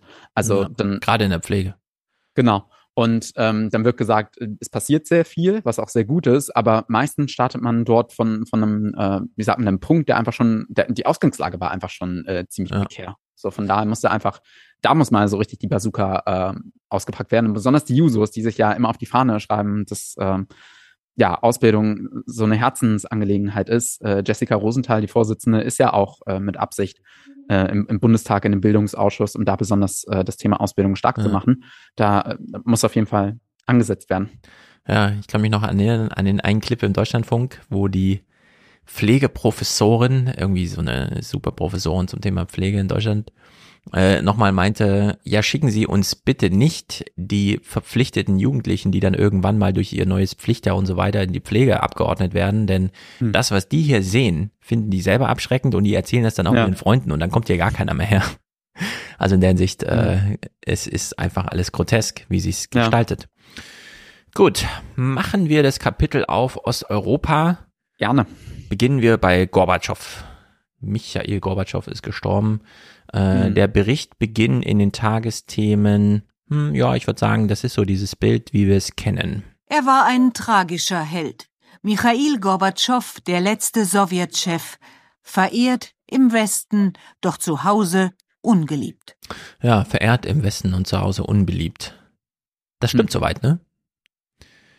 Gorbatschow ja, immer ja. noch als der. Also auf jeden Fall im Osten ist man nicht so gut auf ihn zu sprechen, ja. wie man das hier tut, hundertprozentig. Was wirft man ihm vor? Dass er es nicht verhindert hat, dass die Sowjetunion zusammenblieb oder dass er äh, zu viel spreche, gehandelt hat in die falsche Richtung? Oder? Ja, also ich spreche eher so äh, mal erstmal nicht aus der Perspektive Russlands, ähm, aber jetzt so aus der Perspektive der Länder, die zum Beispiel aus der UdSSR dann äh, mhm. hervorgegangen sind, also sich dann abgesplittert haben. Besonders im Baltikum ist man äh, sehr negativ auf ihm zu sprechen, weil äh, nach irgendwie kurz ich habe leider nicht genau drüber, lesen, drüber gelesen. Es mhm. gibt ein sehr, sehr gutes Buch äh, von Christine, Christina Spohr, meines Wissens nach. Äh, Wendezeit heißt das, so ein richtiger äh, 1100 Seiten Schinken, wo sie diese Zeit von, von 89 bis 93 ähm, aufarbeitet, sozusagen in dem Buch da dann auch China äh, mehr in den Blick mhm. nimmt. Und ähm, dort also das Fazit ist so ein bisschen, dass ähm, einfach super viel improvisiert worden ist. Und man ja. muss schon sagen, ähm, Gorbatschow hat sich das ja nicht so vorgestellt, wie es dann gekommen ist. Also er wollte erstmal, also er wollte auf jeden Fall, dass die Sowjetunion so wie sie war eigentlich besteht. Und er hat die Reform ähm, also von, von, wie sagt man denn, welche Länder, also er hat sich nicht vorgestellt, mhm. dass die Länder sich absplittern und so. Er wollte aber natürlich ja Veränderungen ähm, in der Sowjetunion an, ja. an sich, hat aber, wie sagt man denn, er war schlau genug zu sehen, dass es dafür irgendwie Öffnungen geben muss, damit Veränderungsprozesse starten können, hat aber, äh, ja, zum Glück, zum Glück könnte man meinen, nicht in Betracht gezogen, dass wenn dieses Tor einmal geöffnet wird, da, wie gesagt, dann äh, vom kleinen Finger direkt die ganze Hand in Anspruch genommen wird. Ja, und es ist ja so ein bisschen grotesk, wie das heute immer erklärt wird die ganze Zeit. Also wir haben immer diese journalistische Aufarbeitung, Helmut Kohl und so weiter und dann hat man die Gelegenheit genutzt und tatkräftig Krieg verhindert und irgendwie die deutsche Einheit gezimmert. Während Helmut Kohl bei diesem einen Parteitag, wo ihm Lothar Späth absägen wollte, mit Nierenstein ja. sich irgendwie durchgequält hat und in Ungarn ja. wurden schon die ersten Ostdeutschen durchgelassen und kein deutscher Journalist hat sich dafür interessiert, weil man sich nur für den Machtkampf äh, Lothar Späth gegen Helmut Kohl und so weiter interessiert hat. Ja. Und dann hat Helmut Kohl das einfach ausgesessen. Die Operation folgte dann fast zu spät und so. Mhm. Und mhm. ja, und dann war halt auch noch die Grenze offen durch Zufall. Und Jahre später beginnt man dann mit dieser Geschichtsschreibung äh, ja, dass das eben, ne, dass man sich da so im Wollpulli traf und die Bilder sind ja da und so. Und das ist irgendwie so äh, grotesk. Und diese ja, ganze. Also, mhm. man, man muss, glaube ich, festhalten, dass, ähm, also klar, er hat übertrieben, also er hat den, den Kalten Krieg beendet. Das muss man schon sagen. Oder hat das eingeladen, dass er beendet worden ist. Ja. Ähm, aber gleichzeitig hat er auch nicht dafür zurückgesteckt, trotzdem militärisch zu agieren. Also beispielsweise sind die baltischen Länder komplett schlecht auf ihn zu sprechen, weil er zum Beispiel die äh, Unabhängigkeitsbewegung äh, in Litauen mit Militär äh, niedergeschlagen hat, wo dann 16 mhm. Leute gestorben sind. Er war irgendwie ein paar Wochen, glaube ich, davor dort auch in Person und hat dafür geworben, hey, mach doch bitte nicht Unabhängigkeit. Und dann ein paar Tage später sind so die Panzer vorgerollt. Ich habe das jetzt Disclaimer, also mit dem spezifischen Fall habe ich mich nicht so im Detail beschäftigt, mhm. aber so in etwa wird es, also wird es abgelaufen. Sein, ja, das ist oder? schade, dass im Journalismus immer so eine Verkürzung und, wie soll man sagen, so eine Gemütszustands- Semantik, Sensibilitätssache abläuft, wie hier zum Beispiel. Das, also wie es hier dargestellt wird, ist einfach grotesk. Die Biografie von Gorbatschow. Als erster aus seinem Dorf ging Misha zum Studium nach Moskau, an die berühmte Lomonossow-Universität. Hier lernte er seine große Liebe Raisa kennen. Hier begann sein Aufstieg bis an die Spitze des Landes. Und eines Tages war es der Mann aus der Provinz, der in Moskau die Parade abnahm. In alle sowjetischen Wohnzimmer flimmerten die Bilder. Er kam aus der Provinz, lernte eine Frau kennen und eines Tages nahm er die Parade ab, weil er irgendwie Parteichef wurde und so weiter. Und das ist natürlich, also ich freue mich sehr, äh, Morgen werde ich dieses Buch über die Autokraten lesen, was ich dann mit Wolfgang im nächsten Salon bespreche, weil da stecken doch noch ein paar Sachen drin, oder? Da kann man doch auch so in aller Kürze nochmal irgendwas. Ja. Wie wird man so ein Typ und so? Wie Sollte kommt man in diese Posten? Das ist so unglaublich irgendwie.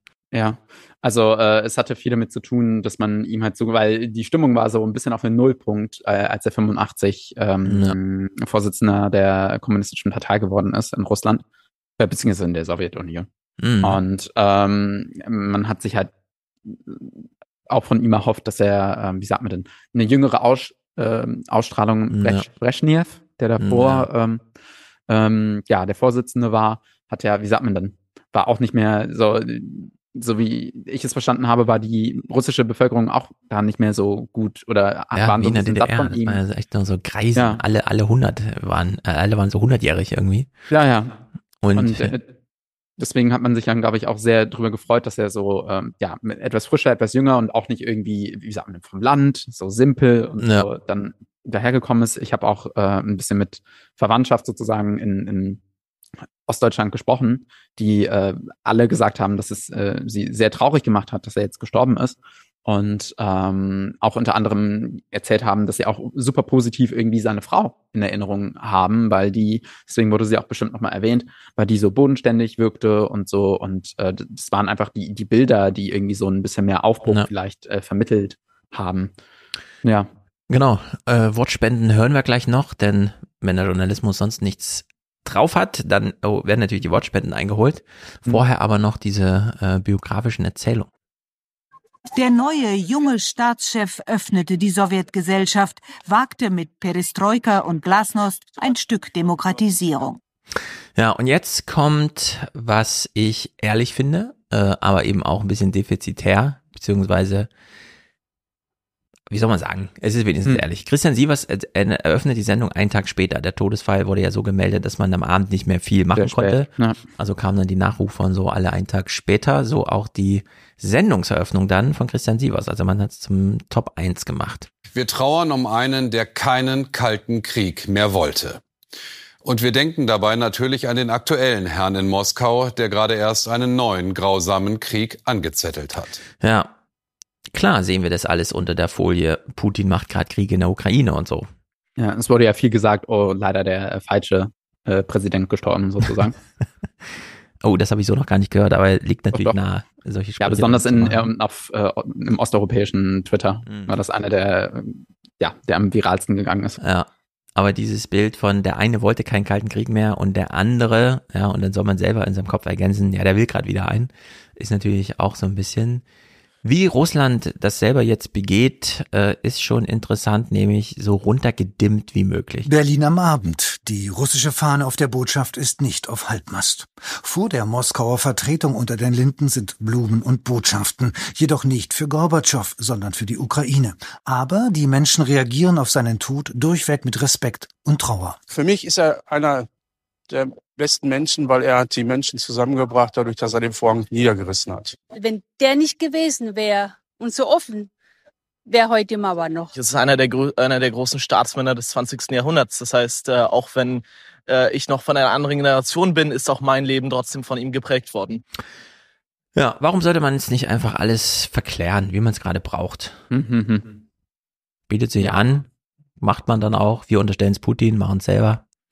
Hm. Äh, Ja, also ich, ich, ich hab, würde, glaube ich, eine durchweg irgendwie, ähm, ja, ich weiß nicht, also so sehr gespaltene äh, Bilanz ziehen. Also ich habe schon das Gefühl, dass er le mit leichter Tendenz immer ein bisschen zu sehr irgendwie als, okay, der war da irgendwie, das irgendwie alles in Bewegung gesetzt hat. Mhm. Auf jeden Fall. Oder beziehungsweise, dass man halt sagt, er, er war es irgendwie gefühlt alleine schuld. Irgendwie so, wie dann darüber gesprochen Ja. wird, habe ich manchmal das, den Eindruck, dass das so ein bisschen dann aufkommt. Und das muss man schon sagen, ähm, nein. Und beispielsweise hatte ähm, mein, also wie gesagt, wieder Ost, äh, irgendwie äh, Verwandtschaft aus Ostdeutschland, hatte auch gesagt, dass man sehr traurig war, weil man vielleicht doch noch gehofft hat, dass äh, irgendwie Gorbatschow auf Putin einreden könnte. So, so, nee. ja. Man muss auch sagen, dass Gorbatschow eine ukrainische Mutter hat. Aber ähm, ja, äh, trotzdem, er war, äh, er war nicht für die Abspaltung der Ukraine. Er hat sie so passieren lassen, Ja. ähm, so meines Verständnisses nach, aber er war da, hat das irgendwie nicht so. Also das war halt so die Sache, klar für, für Austausch und Kommunikation, aber dass dann irgendwie einige ähm, ja, Sowjetrepubliken dann irgendwie mehr, wie sagt man denn, sich dann auch los, loslesen wollen Mhm. und dann wirklich äh, unabhängig werden wollen. Da war er, glaube ich, äh, nicht so ähm, der Superfan. Ja. Und besonders auch, wo er ähm, sehr wohl auch ge- gekränkt im Nachhinein gewesen sein muss. Also er ist da ja mit so einer, wie sagt man denn, mit einem Vertrauensvorschuss dort vorgegangen, hat dann Ja. gesagt, ähm, okay, ich, ich würde das so- so in, in Bewegung bringen, Abrüstung und so weiter und gegebenenfalls Öffnung, weil auch die Lage bei mir nicht so gut ist. Dann Mhm. müssen wir nicht mehr irgendwie alles, was wir erwirtschaften, ins Militär stecken, sondern können wirklich mal für mehr Wohlstand Ja, genau. äh, sorgen. Und ähm, dass das dann aber, wenn das dann mal geöffnet wird, ähm, so, also äh, dass es dann Hilfe bedarf, besonders bei so einem großen Land und dass dann irgendwie da nicht so die, die Unterstützung kam oder halt die falsche, wo dann eben, wie gesagt, mehr so mit neoliberalen Mythen Genau. die Schocktherapie angewandt worden Das, ist. ja, das behalten wir mal im Hinterkopf, denn äh, Ja. Sie reden gleich noch mit Theo Wagiel, dem damaligen Finanzminister. Und wir können uns ungefähr vorstellen, welche Vorwürfe aus Russland an Theo Weigel gerichtet wurden. Hm. Dass man es alles gar nicht so differenziert betrachten muss, sondern einfach äh, man jetzt so seinen eigenen Brei anrührt, das zeigt uns hier nochmal äh, Giffey, die Bürgermeisterin von Berlin, wie man das einfach abhaken kann, das Thema, und nochmal für sich einen Punkt draus macht. Es ist auch wirklich so, dass mir viele Leute sagen, ich weiß noch genau, was das damals bedeutet hat. Ich weiß, was es für mein eigenes Leben bedeutet hat. Und äh, ich kann Ihnen nur sagen, als jemand, der in Frankfurt-Oder geboren ist, hier in Berlin seit über 20 Jahren auch äh, ja, leben und gestalten darf, ich bin Michael Gorbatschow persönlich dankbar. Sie ist ihm einfach persönlich dankbar, denn jetzt kann sie in Berlin Bürgermeisterin sein. Ja, also ich, ich, ich kann das zum Stück nachvollziehen. So ohne das hätte ich meine Freundin aus Dresden nicht kennengelernt, weil man muss auch schon wirklich sagen, also das Fenster war gefühlt nicht so groß. Also man musste sich auch vor Augen halten, es gab ja dann sogar in den 90ern einen Putschversuch von Gorbatschow, vom, vom Militär, der dann zum Glück von Jelzin äh, Ja. ja, vereitelt worden ist, sozusagen. Warum, weswegen dann auch Jelzin später äh, Präsident, erster Präsident äh, Russlands geworden ist. Und, Und wieder ähm, waren alle unzufrieden mit ihm. Ja, ja, da kann ich es aber auch noch mehr, also dahingegen verstehen, dass er ja. so rein formell, so wenn man irgendwie sagt, okay, das wird, scheint ja viel wichtig zu sein, deswegen wird das ja auch als erstes irgendwie so thematisiert, so Gorbi ja. aus dem Dorf. Er passt ja nicht ganz ins Fernsehzeitalter, sagen wir es mal. Ja, so. Jelzin, nee. Irgendwie, es gibt ja in, wo war das? In ähm, hier, Der Rausch, gibt's ja auch diese Szene, äh, der sich mit dem Alkoholismus beschäftigt, der Film. Ja, in dem Film kommt das vor, aber Jelzin thematisiert nochmal. Ja, einfach Ach, nur mit Bildern, weil äh, es so. eine Szene gibt, wo so ganz viele ähm, berühmte Politiker auch gezeigt werden, die irgendwie unter ah. Alkoholismus offensichtlich leiden. Und dann, ja, also es gab, es war ja peinlich für die Russen, wenn er da irgendwie betrunken ja. äh, in, in den USA aus dem Flieger ausgestiegen ist und ah. so. Also äh, ja. von der Form her, ja. Also man musste sich schon, man muss sich schon bewusst machen, dass er da auch irgendwie mit Gefahren aus dem Inneren irgendwie verschwörerischen ähm, ja, ja, das wird ja leider immer ausgeblendet, aber wie gesagt. Ja, er hat schon eine große Chance da geöffnet, aber wie sagt man dann? Also klar, deswegen kann man persönlich danken, aber ich habe immer, vielleicht habe ich einfach äh, höhere, also wie sagt man denn, höhere Ansprüche, die man, glaube ich, mhm. auch irgendwie haben muss, weil es ist trotzdem sehr viel äh, Leid passiert, was dann auch kommentiert werden muss und deswegen kann man da, sollte man da, glaube ich, äh, no. nicht einfach nur so, hey, ich persönlich, sondern ich, ich glaube, genau. das macht dann den politischen Disku Diskurs aus, dass man da abstrahieren kann. Ja, Werner Schulze, allen bekannt als so ein bisschen auch DDR-Geschichte und Widerstand und so, ist hier auch, zeigt, äh, wie soll man sagen, er macht, eine, er macht einen raffinierteren Punkt. Auch für DDR-Bürgerrechtler Werner Schulz ist der Tod Gorbatschows ein großer Verlust. Aber er hofft für Russland. Und dann kommt plötzlich so ein Hoffnungsträger, dann kommt plötzlich so eine Lichtgestalt wie Gorbatschow.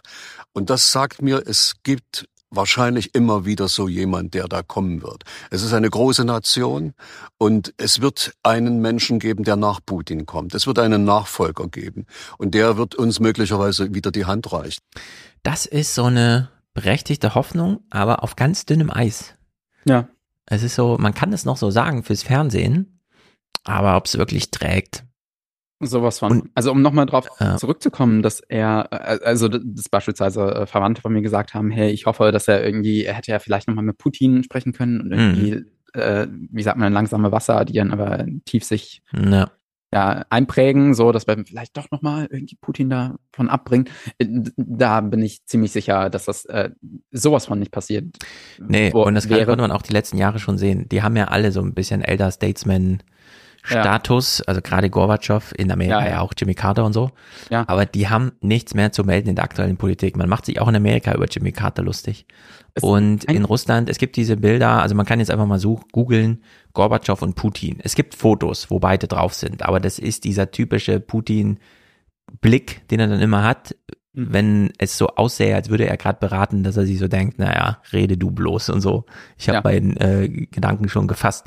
Also in der Hinsicht, äh, diese Erwartung war sowieso immer irgendwie so ein bisschen zu ja. Also man, die Beliebtheit von ihm ist ja wie gesagt in Russland echt low, weil äh, in Russland halt das imperiale Denken äh, ja groß ist und man dann sagt, okay, er hat das Imperium sozusagen verraten und deswegen mhm. ist es dann zusammengebrochen er hat ja auch irgendwie, Putin hat ihn kein offizielles irgendwie, wie sagt man denn, hat, ich, soweit ich weiß, war er nicht vor seinem Grab. Der hat irgendwie ein Schreiben an die Familie äh, verschickt und hat gesagt, mein Beileid. Und Gorbatschow hat auch nicht so ein richtiges äh, offizielles Staatsbegräbnis bekommen, sondern so halbe halbe. Also es wurde prächtig ausgestellt, aber offiziell wurde gesagt, das ist jetzt nicht so ein richtiges Staatsbegräbnis. Genau. Und ähm, die, die, ich weiß nicht, ob wir noch Bilder davon bekommen, ähm, aber so das, was ich mitbekommen hatte, war, ähm, dass einige gesagt haben, es sind doch relativ viele gekommen und andere haben gesagt, es waren aber doch viel weniger, als man irgendwie erwarten mhm. könnte. Ja, ähm, klar, da kann man ja relativ viel übers Fernsehen dann steuern. Ja, was ja. vielleicht interessant ist, der einzige äh, EU-Politiker, Staatschef, der da war, war Orban. Ja, na klar. Mhm. Orban war da, der macht uns ja auch die ganzen Sorgen. Ähm, ob jetzt Werner Schulze hier äh, vielleicht einen Punkt hat und so, es kann auch auf Putin noch jemand folgen, der wieder so ein bisschen Hoffnung schürt, im Ausland vor allem. Hm. Der aktuelle Kreml-Sprecher, dessen Name mir jetzt gerade entfällt, aber der auch immer wieder hier äh, genannt wird, verhöhnt eigentlich äh, Gorbatschow öffentlich so ein hm. bisschen. Nur wenige Russen mögen ihn, der Kreml heute schmallippig. И он искренне хотел верить Sicherlich wollte er glauben, dass der Kalte Krieg enden würde und eine ewige romantische Phase zwischen der Sowjetunion und dem kollektiven Westen beginne, aber diese Romantisierung ist nicht eingetreten. Da steckte so ein bisschen mehr drin als in diesen deutschen Wortspenden zum Thema. Ähm, hm. ist einfach aufgeladen. Ich finde dieses Setting hier so interessant. Ja. Das ist diese, kann man Pressekonferenz sagen? Es stehen Ja. hunderte Sessel, Sofas, drei Sitzer vor ihm, dicht an dicht.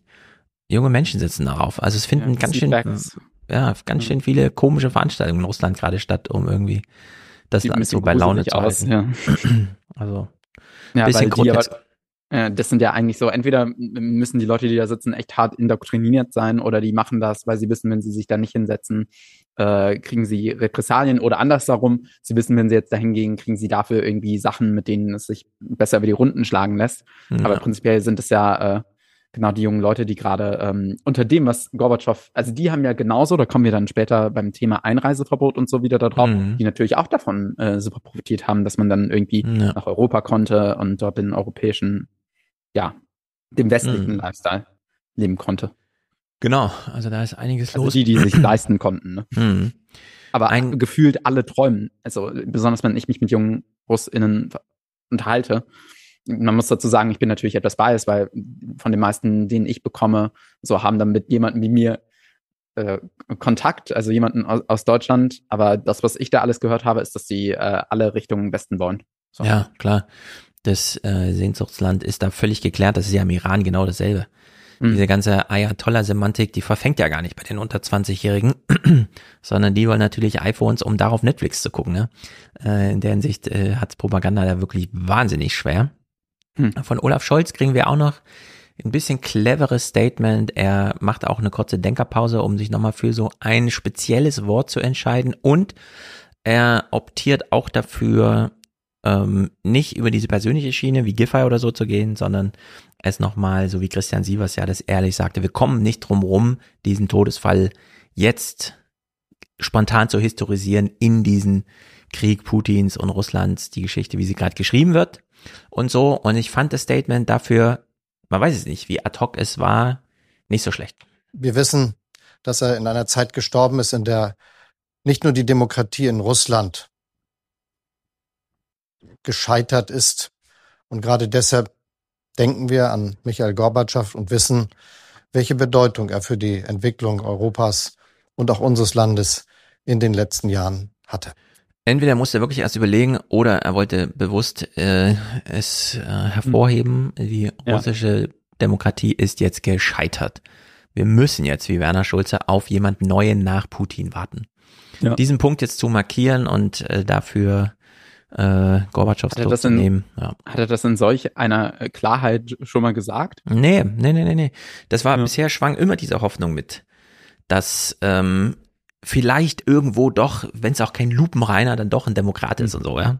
Ja. Äh, in der Hinsicht, ja, dreht sich da jetzt auch die Semantik. Klar, jetzt nach einem halben Jahr Krieg wird's ja auch echt langsam Zeit. Der finale Spruch in der Berichterstattung ähm, macht nochmal gut den Deckel drauf. Im Westen gefeiert, verklärt, in Russland oft verachtet. Der Vorwurf, er habe die Sowjetunion verkauft.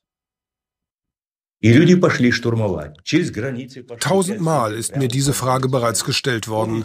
Die Geschichte wird eines Tages zeigen, dass ich alles getan habe, nur eines nicht, nämlich mein Land verkauft. Soll die Geschichte eines Tages darüber entscheiden. Er habe, hat er einmal gesagt, nur an die Tür der Geschichte geklopft und sie habe sich aufgetan. Ja, das ist ein ehrlicher Umgang damit, aber dann, ja, kommt es halt sehr darauf an, wie die Geschichtsschreibung ist, insbesondere wenn man sie die ganze Zeit als Folie benutzt. Ja, dass also man- an dem Punkt muss man, glaube ich, auch nochmal erwähnen. Also äh, auch nochmal das, was ich von äh, aufgegriffen hatte, also mit irgendwie Familie aus Ostdeutschland, Familie, die gesagt haben, ja, ich hätte mir gehofft, dass sie noch mal, dass er nochmal mit Putin quatscht. Ich glaube nicht, also das ist dann der zweite Grund so, nicht nur, dass Putin nicht auf ihn gehört hätte, ähm, sondern auch, dass ich nicht hundertprozentig, also hm, ich denke schon, dass er so äh, gegen den das ist jetzt Hm. irgendwie Kaffeeleserei, aber tendenziell Ja. würde ich schon sagen, also wie gesagt, dass er gegen Krieg ist und so, aber beispielsweise, und das muss man halt wirklich sagen, hatte zum Beispiel war er nicht gegen die Krim-Annexion und hat das auch so Mhm. postuliert. Also so Ja, solche Sachen, genau. weil er, wie gesagt, glaube ich, auch sehr, der fand das nicht so toll, dass die Sowjetunion so zusammengebrochen ist und dass es dann nur noch Russland gab. So, von daher, ähm, Ja. ja.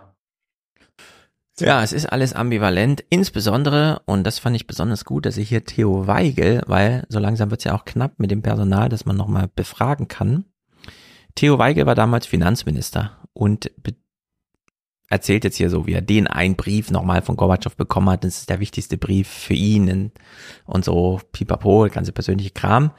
Und dann erinnert er nochmal an diesen Punkt. Vor zwei Jahren hat er mir noch einen Brief geschrieben, als ich ihm in einer Rede in der Basilika von Otto Beuren für das dankte, was 30 Jahre zuvor geschehen war. Und sein letzter Satz lautete, ich halte deine Hand, Theo, ganz fest. Ich hoffe, wir sehen uns wieder. Und das ist einer der wichtigsten Briefe, die ich in meinem Leben erhalten habe. Und auf den Bildern zeigt er auch mit Unterschrift, dass er an die gemeinsame Zeit dankbar zurückblickt, obwohl er mich mal beim 80. Geburtstag von Helmut Kohl, als er mich erblickte, einen Geizkragen nannte, weil er meinte, ich hätte zu wenig Geld bezahlt für die deutsche Einheit. Glaube ich sofort. Sowas von. Ich war damals ein kleines Kind, aber dass der deutsche Finanzminister zu wenig für die deutsche Einheit bezahlt hat, obwohl Deutschland so krass davon profitiert hat. Gerade wenn man mal vergleicht mit Polen. Polen hatte kein Westdeutschland an der Seite, ja, kein Westpolen, wo man Ja. einfach sagt, ach so, ihr verdient ja alle 4000 Euro, na dann leveln wir uns zumindest mal auf 3000 Euro, nur Durchschnittsgehalt. Nee, in Polen sind es weiterhin 1000 Euro. Und äh, ja, man hat es für einen Appel und ein Ei bekommen, für 1,5 Billionen äh, D-Mark Staatsverschuldung, wo man sich fragen muss, ja gut, stand halt dann in den Büchern. Ja. Ja, das Land blühte und die Zahlen standen in den Büchern. Das hätten man, da hätte man auch noch ein bisschen was draufpacken können. Aber gut, Ja. es ist wie es ist. Ähm, ich, ich schätze mal, dass, dass wir dann später, wenn wir über die äh, Reparaturforderung wir von Kaczynski kommen, ja, äh, darauf zu sprechen kommen, das, wie sagt man denn? Also man, man muss auch sagen, also es gab ja beispielsweise die äh, Stiftung für deutsch-polnische Zusammenarbeit, die vorher auch viele Infrastrukturprojekte ähm, mitfinanziert hat, was äh, unter anderem auch, wie sagt man, im deutsch-polnischen Freundschaftsantrag irgendwie geregelt worden ist, was glaube ich, wie sagt man dann auch so ein bisschen als äh, ja, Regelung, weil Polen hatte schon ein In- Interesse daran, dass das mit der Einheit klappt, weil sie wussten, das Land neben uns muss auch demokratisch sein, sonst wir, wir Ja. können da nicht so eingeengt nur von äh, Diktaturen ähm, das hinkriegen. Und da war das schon ein Interesse und dann hat man, glaube ich, auch so eine gewisse, wie sagt man dann, Dankbarkeit und historische Verantwortung, da natürlich auch dem, dem Polen mit dem Aufwand zu helfen. Aber das ist natürlich, wie sagt man denn, nicht auf ostdeutsches Niveau äh, gelangt ist, ist Ja. äh, denke ich, einfach zu sehen. Ja. Wobei Genau. es ja jetzt, wie gesagt, jetzt mh, die polnische Wirtschaft ist äh, richtig noch im Kommen. Hm. Ey. Genau, gerade jetzt, wo für viele junge Polen nicht mehr England das Sehnsuchtsland sein kann, sondern Hm. äh, dadurch auch mehr zu Hause bleiben. Das, was Ja. du jetzt hier schon angesprochen hast, die Reparationszahlung, also Kalter Krieg und das, der Ende ist das eine. Der Zweite Weltkrieg ist ja nochmal eine ganz andere Kategorie. Und es ist erstaunlich, was sich die Woche jetzt tat. Äh, wir hören mal Ingo Zamparoni, der uns kurz einführt. Heute vor 83 Jahren beginnt der deutsche Überfall auf Polen und damit der Zweite Weltkrieg. Bis zu sechs Millionen Menschen kommen in unserem Nachbarland ums Leben. Die Zerstörung ist immens. Die Hauptstadt Warschau etwa dem Erdboden gleichgemacht. So, 83 Jahre nach Kriegsbeginn ist der Krieg wieder Thema. Deutschland hat damals Polen dem Erdboden gleichgemacht. Das stimmt, kein Land hat so krass drunter gelitten in diesem Krieg, äh, dass dieser Krieg über es kam wie die Polen. Es sind unglaubliche Bilder, so wie Völkermord. Äh, genau, so wie Ingo das hier äh, gerade zeigt. Das sind äh, flächendeckende Zerstörungen, die man sich so gar nicht vorstellen kann.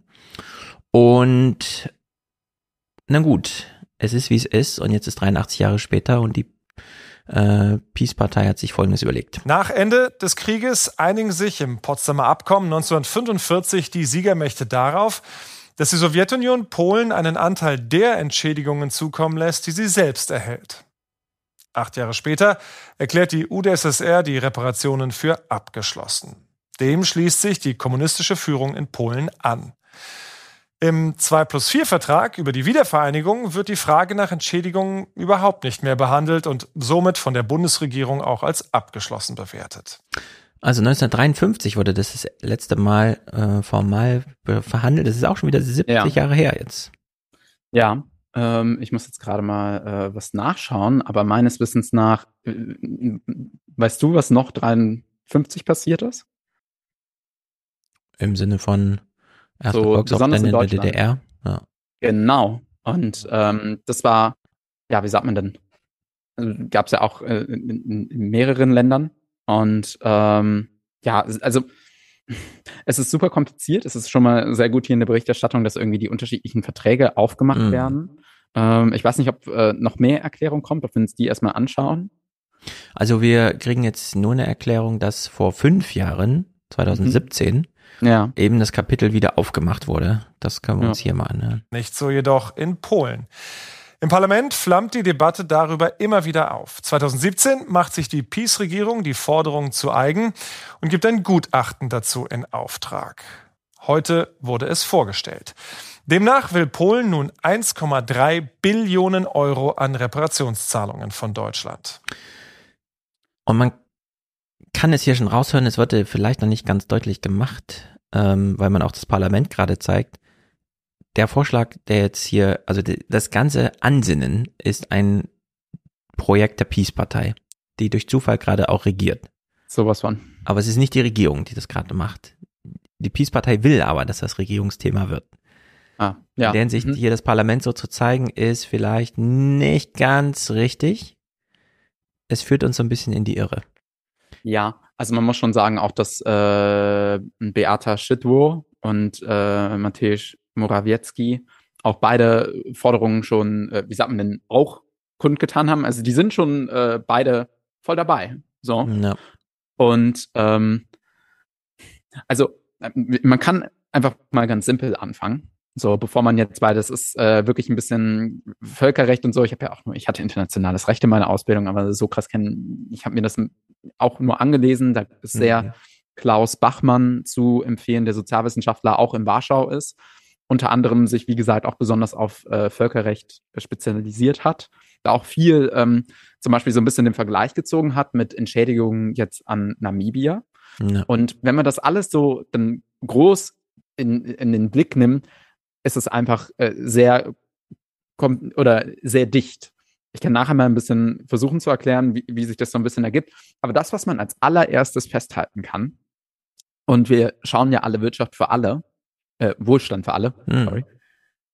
Wenn angenommen, die Situation würde eintreten, dass Polen dieses Geld bekommt, dann Ja. würde Polen direkt die holländische Krankheit bekommen.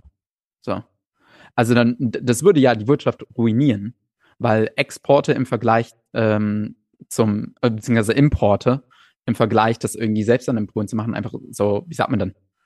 Ähm, ja, so viel es einfacher wäre, es einfach zu importieren und es würde dann, ähm, ist genauso wie wenn, wenn du irgendwie die, die meisten ähm, Devisen dadurch machst, dass du einfach nur die ganze Zeit Rohstoffe ähm, ähm, Ach so, ja, das stimmt. verkaufst. Wenn du dann einfach so einen Batzen eine fucking Billionen bekommst, dann äh, ja, könnte das dafür sorgen. Also dementsprechend ist das noch nicht mal eine Forderung, die man sich wünschen wollen würde, dass sie wirklich passiert, weil ähm, Weil ich finde, so- 1,5 Billionen, also da braucht auch Deutschland schon 30 Jahre, um das mal als Staatsverschuldung auflaufen zu lassen, eben weil die Volkswirtschaft gar nicht weiß, was sie mit so einem Geldbatzen machen soll. Deswegen ist Ja. dieser ganze Modus, das jetzt zu fordern, komisch. Also im am wenigsten krassesten Falle wird da irgendwie gehofft, dass man das zum Regierungsthema macht, einen Beschluss fasst, das mit Deutschland klärt und dann 1,3 Billionen über die nächsten 50 Jahre irgendwie abgezahlt werden oder Genau, sowas, also ja, das dass da wär so ein Schuldenstand generiert wird. Aber das ist ja alles äh, total merkwürdig. Auf der anderen Seite, man hat sich ja nicht ohne Grund dieses Datum jetzt rausgesucht. Das Ding war jetzt fünf Jahre in der Mache als Projekt und man sucht sich ähm, jetzt eben diesen 83. Jahrestag des Kriegsbeginns und der ist nun mal ein Überfall auf Polen Ja. äh, statt. Und in der Hinsicht ähm, gehen die beim Heute-Journal noch mal mehr drauf ein, worum es der Peace-Partei eigentlich geht, nämlich die Grauen des Krieges für die Polen noch mal richtig in Zahlen auszudrücken. Hm. Oh, und jetzt klappt schon wieder mein Klicker hier nicht. Also hier. Städte in Trümmern, Kulturschätze vernichtet. Nach dem deutschen Überfall kamen etwa sechs Millionen Polen ums Leben. Ihre Zahl ist nur zu schätzen. Ja, die Zahl der Toten ist nur zu schätzen. Das ist natürlich nochmal eine Aussage für sich. Sechs Millionen, diese Zahl kennen wir bisher aus äh, dem Holocaust, also sechs Millionen Juden. Ja. Dass es in Polen sechs Millionen Polen waren, die denen zum Opfer gefallen sind, ist natürlich auch nochmal eine interessante Zahl, also eine Ja. Interessante Ziffer, die hier einfach Ja. fällt in diesem Kontext. In der Hinsicht ähm, hat die Peace-Partei schon ganz schön viel erreicht von dem, von dem ich auch wieder denke, ja, auch ein bisschen zu Recht. Man kann durchaus, da es noch nicht 500 Jahre her ist, Ja. nochmal auch in einer Nachrichtensendung und nicht nur in einem Museum oder so darüber reden, was hier einfach Thema ist. Ja. Äh, Und sollte auch. So. Ja. Sorry. ähm, War das, eine Fliege oder was? Äh, nee, einfach ein bisschen, äh, ich trinke ja auch nebenbei was, ein bisschen verschluckt. Prost. Ähm, Prost. Was man, also, was man auch noch anmerken kann, ist, dass, äh, oder um das äh, so ein bisschen, wie sagt man denn, auszudifferenzieren, ähm, unter anderem hat Polen, wenn ich es richtig im Kopf habe, ein Drittel seiner Bevölkerung verloren, weil ein Drittel der Bevölkerung Jüdinnen waren. Hm. Alle ja, sechs Millionen Tote. Polen hat jetzt eine Bevölkerungsgröße von 40 oder 60 Millionen. Wie viel waren es? 40. Ja, knapp ein bisschen unter 40. Also so, 40. was waren das? 37 Millionen? Genau. Und dann dreht man die Uhr nochmal 80 Jahre zurück, was ja bedeutet, man nimmt sowieso nochmal ganz viel Bevölkerung weg, weil Ja. äh, die waren einfach kleiner, die Länder. Da ist sechs Millionen einfach wirklich viel. Und äh, das hier nochmal, also ich war auch ein bisschen überrascht, nochmal diese Zahl so zu hören, weil ich kannte sie so auch nicht. Und naja, wir gucken uns mal diese Show, die die Peace-Partei hier macht, an. Denn wir haben ja eben schon in Russland gesehen, wie da so Pressekonferenzen gemacht werden. Die fünf Jahre Vorbereitung, um dann diesen Punkt hier zu treffen, hat man äh, schon genutzt, um dann auch diesen Aufschlag äh, zu bringen. Ein symbolträchtiger Ort, das Königsschloss in Warschau, im Zweiten Weltkrieg von Nazi-Deutschland dem Erdboden gleichgemacht, später originalgetreu wieder aufgebaut.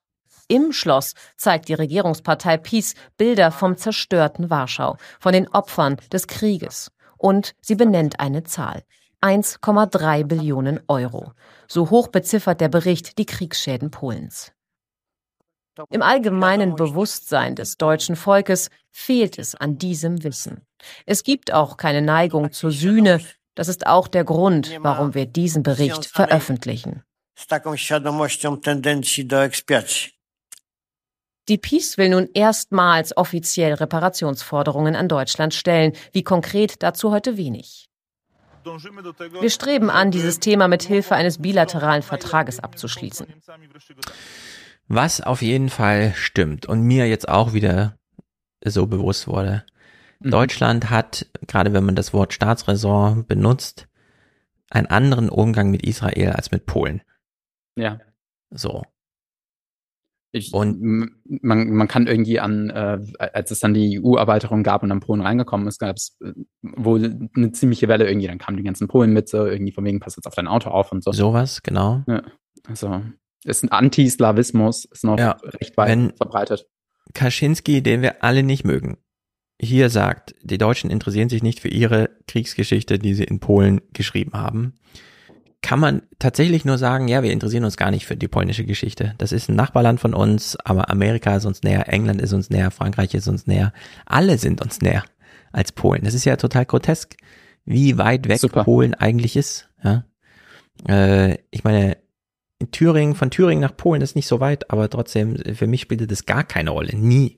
Ich war Ja. da nie. Äh, wenn wir Ferienlager im Ausland hatten, sind wir nach Tschechien gefahren und nicht nach Polen. Hm. Also all solche Sachen. Es gibt diese Verherrlichung von Krakau und so weiter. Man fährt da halt Hm. hin und es ist da schön. Aber Ja. ansonsten äh, stimmt das schon so weit, dass sie hier zum einen einen Fokus drauf legen auf ihr Land und auf die Geschichte, Hundertprozentig. die Deutschland mitgeschrieben hat, und zum anderen wahrscheinlich stimmt diese Zahl von 1,3 Billionen Euro sogar. Das Problem ist nur, kann man jetzt eine Forderung draus schreiben, daran hängen? Also ist das ein Preisschild, das jetzt Kosten zu bezahlen sind? Weil 1,3 Billionen ist eine ziemlich große Zahl. Und wahrscheinlich ist sie richtig. Also die haben wahrscheinlich nicht schief Das gerechnet. ist am Wachstum, ja. Die Frage ist nur, ob es einen politischen Anspruch drauf gibt jetzt. Ja. Und in der Hinsicht finde ich das schon einen ganz schön interessanten Aufschlag, den sie hier so insgesamt machen. Ja. Wie gesagt, äh, terminlich aufgeladen, 83. Jahrestag des Überfalls. Und äh, man koppelt es hier in der Berichterstattung in den Tagesthemen mal mit Wortspenden von der Straße. Das Datum für die Vorstellung des Berichts ist nicht zufällig gewählt, der Tag des Weltkriegsgedenkens. Begangen auf der Westerplatte in Danzig heute Morgen mit einer großen Zeremonie. Für die Polen einer der wichtigsten Gedenktage. Gut die Hälfte der Bevölkerung unterstützte Reparationsforderungen. Natürlich bin ich dafür. Ich bin 93. Ich habe das alles erlebt. Sie haben uns alles kaputt gemacht. Ich denke, dass es moralisch irgendwie geklärt wurde. Alles andere halte ich sonst für politisches Spiel. Ja, in den Tagesthemen hat man bei einem kritischen O-Ton belassen. Im Heute-Journal hat man noch ein paar mehr. Sie sollten uns alles zurückgeben. Sie haben uns so viel Leid zugefügt. Es steht uns zu und Ende. Sie sollen es endlich kapieren. So viele haben sie ermordet. So viel haben sie im Land vernichtet. Das ist ein historisches Anliegen und lange her. Man sollte sich nicht an solchen Dingen aufhängen. Hm. Hm. Also die alten Leute. Meinst du, Kaczynski droht hier oder dass er die Gefahr sieht, wenn die alten Leute weg sind, ist der Zug abgefahren? Deswegen macht er jetzt nochmal den Punkt. Zug abgefahren für Polen oder für ihn und die Regierung? Mm, für Polen. Oder die Leute, die, okay. Also dass einfach eine Generation dann einfach stirbt, an die Lebenserwartung kommt, mit denen man nochmal ähm, so eine emotionale Welle durchs Land jagen kann, weil die jungen Menschen haben wir ja hier gesehen, also es fällt ja krass auseinander. An die Ja. Wortspenden, glaube ich, das kann man äh, generalisieren. Junge Menschen haben dann ein bisschen anderen Blick drauf. Ja. Dass er einfach äh, den polnischen Teil der Rentnerrepublik nochmal aktivieren möchte für Solange seinen eigenen ist. politischen, genau, für seinen eigenen politischen, weil die haben ja auch Wahlkampf dort, also die wählen ja auch Genau. dieses Jahr, glaube ich. Also man, äh, das kann gut sein. Also ich, ich muss das einfach äh, trotzdem nie sagen. Ich habe trotzdem das Gefühl, dass äh, ja Kaczynski nicht mehr, ja, ganz bei Trost ist. Genau. Ja. Und ähm, dass ähm, ich, mir dann auch vorstellen kann, dass er sowas, äh, also dann so sagt, das muss so machen, ohne, also das muss so passieren, ohne Ja. sich, wie gesagt, Konsequenzen. Ähm, ich habe gerade eben die wirtschaftlichen genannt. Es gibt aber auch legale.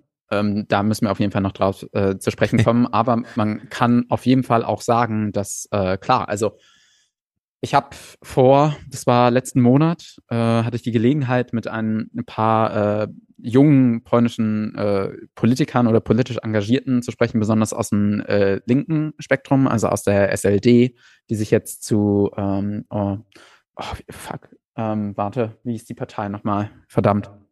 Levitia, zur Levitia Ja. ähm, zusammen äh, geformt hat mit Robert Biedron, der ähm, im Europaparlament ist und äh, ziemlich äh, progressiv, ziemlich progressiv äh, erster schwuler Bürgermeister einer größeren Stadt in Polen, Mhm. der Ach auch ja, davon haben wir Präsidentschafts- gehört, genau. äh, Kandidat äh, ist und halt, wie gesagt, die alte SLD, die auch die alte kommunistische Partei oder der Nachfolger dieser alten kommunistischen Partei ist. Und ich habe mit denen gesprochen und habe halt äh, so die gefragt, hey, wie, wie schätzt ihr es ein? So, was, was kann so äh, im nächsten Jahr? Nee, warte, doch, nächstes Jahr. Nächstes Mhm. Jahr sind Parlamentswahlen, genau Ja. heute in einem Jahr sozusagen, im Herbst. Und ähm, ich habe sie halt gefragt, wie sie die, die, die Chancen einschätzen. Und sie haben gesagt, wir werden uns auf jeden Fall als äh, Opposition komplett zusammentun, außer die ganz Rechten. Es gibt ja noch die, äh, Mhm. ja, die, ähm, die, oh, verdammt, warum bin ich gerade nicht mehr so bei den Parteinamen drin? Es gibt noch die Föderatia, so die. Mhm. Und äh, die sind so, die machen dann so Forderungen, ja, also bei den ganz krassen Ausreißern im Sinne von, ja, wir brauchen auch wieder einen polnischen König zurück und so. und ähm, ich habe mit Leuten gesprochen, die sind auch die, die so die krass vulgär libertären Aufgaben oder sich davon angesprochen äh, fühlen. Ja. Mit denen natürlich nicht, aber dass sich ansonsten wirklich alle, also die konservative PO, auch die Bauernpartei und äh, die, die, die Linken dann zusammentun müssen, auch äh, zum Beispiel Polska ähm, 2050, die auch von einem liberalen ähm, Mhm. ehemaligen Journalisten oder Unternehmer, wahrscheinlich beides äh, vorangetrieben worden ist. Also dass sie sich zusammentun müssen, um eine Chance zu haben. Und gleichzeitig wurde aber auch gesagt, dass die, ähm, die Zeichen gar nicht so schlecht stehen, weil die Unzufriedenheit ziemlich groß ist. Zweistellige Inflation, Mhm. Naturkatastrophe in der Oder. Man, Ja.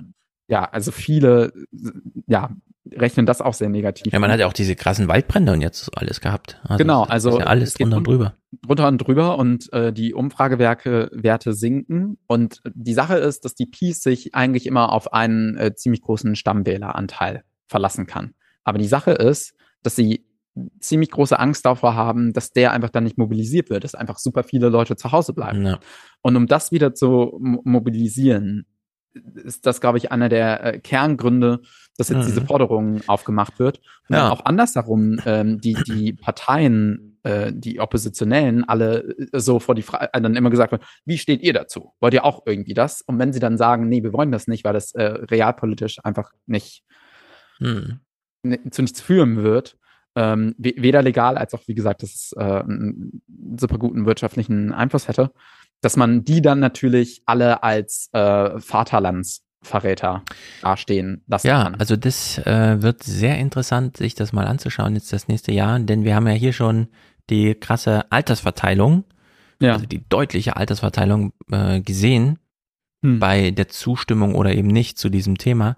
Die polnische Opposition, soweit sie hier abgebildet wird, hm. mit äh, O-Tönen, äh, positioniert sich eben wie soll man sagen, sie wissen wahrscheinlich auch, ja, wenn Kaczynski jetzt dieses Pferd reitet, kann er da nur alleine drauf sitzen. Hm. Ja, was sollen wir da jetzt irgendwie mitreiten? Ja. Am Ende führt das ins Verderben äh, europäisch, ja, und dann erbt man als dann vielleicht ja doch mal neue Regierung plötzlich dieses Thema und ja. die haben sich also recht früh, nämlich gleich am ersten Tag, wo die Gelegenheit gab, sich hier positioniert. Politisches Spiel. Das unterstellt der Peace auch die Opposition. Sie gedenkt heute in Warschau. Der Bericht sei vor allem Wahlkampftaktik. Im nächsten Jahr sind Parlamentswahlen. Die deutsch-polnischen Beziehungen würden unter den Forderungen leiden. Die Menschen sehen es negativ, wenn die Beziehungen zu unserem Nachbarland und unserem größten Wirtschaftspartner wegen kurzfristiger Ziele der aktuellen Regierung immer schlechter werden. Dabei rechnet selbst die Peace nicht damit, dass in naher Zukunft Gelder aus Deutschland nach Polen fließen werden. Politische Beobachter sehen im Bericht vielmehr ein Werkzeug, um Druck auf Deutschland ausüben zu können. Ja. Also es gibt so ein polnisches Sprichwort, das heißt Nie oto chodzi by słapać króliczka, ale by gunić go. Was übersetzt heißt, es geht nicht darum, den Hasen zu fangen, sondern ihn zu jagen. Also das ah, ist sehr gut. Ja. Ja, das passt jetzt ziemlich gut. Das ist eventuell, und das ist so krass, so ein heikles Thema, aber schon so viel Wahlkampf und zwar durchschaubar. Ich fand es ein bisschen überraschend, dass ähm, Gut, wir kennen die Oppositionsparteien nicht. Das war jetzt diese Bürgerplattform, das scheint diese Föderatia oder so zu sein, oder? Nee, nee, Bürgerplattform ist die Partei von Tusk. Die, äh, das ist PO. Tusks Partei. Genau. Okay, das ist interessant, weil ich habe nämlich in den Tagesthemen Tusk vermisst, während er im Heute-Journal gezeigt wurde. Es geht um mehr als ums Geld, meint die Opposition. Jarosław Kaczynski versteckt es nicht, dass sie auf Basis der antideutschen Kampagne die Unterstützung für die regierende Partei ausbauen möchten.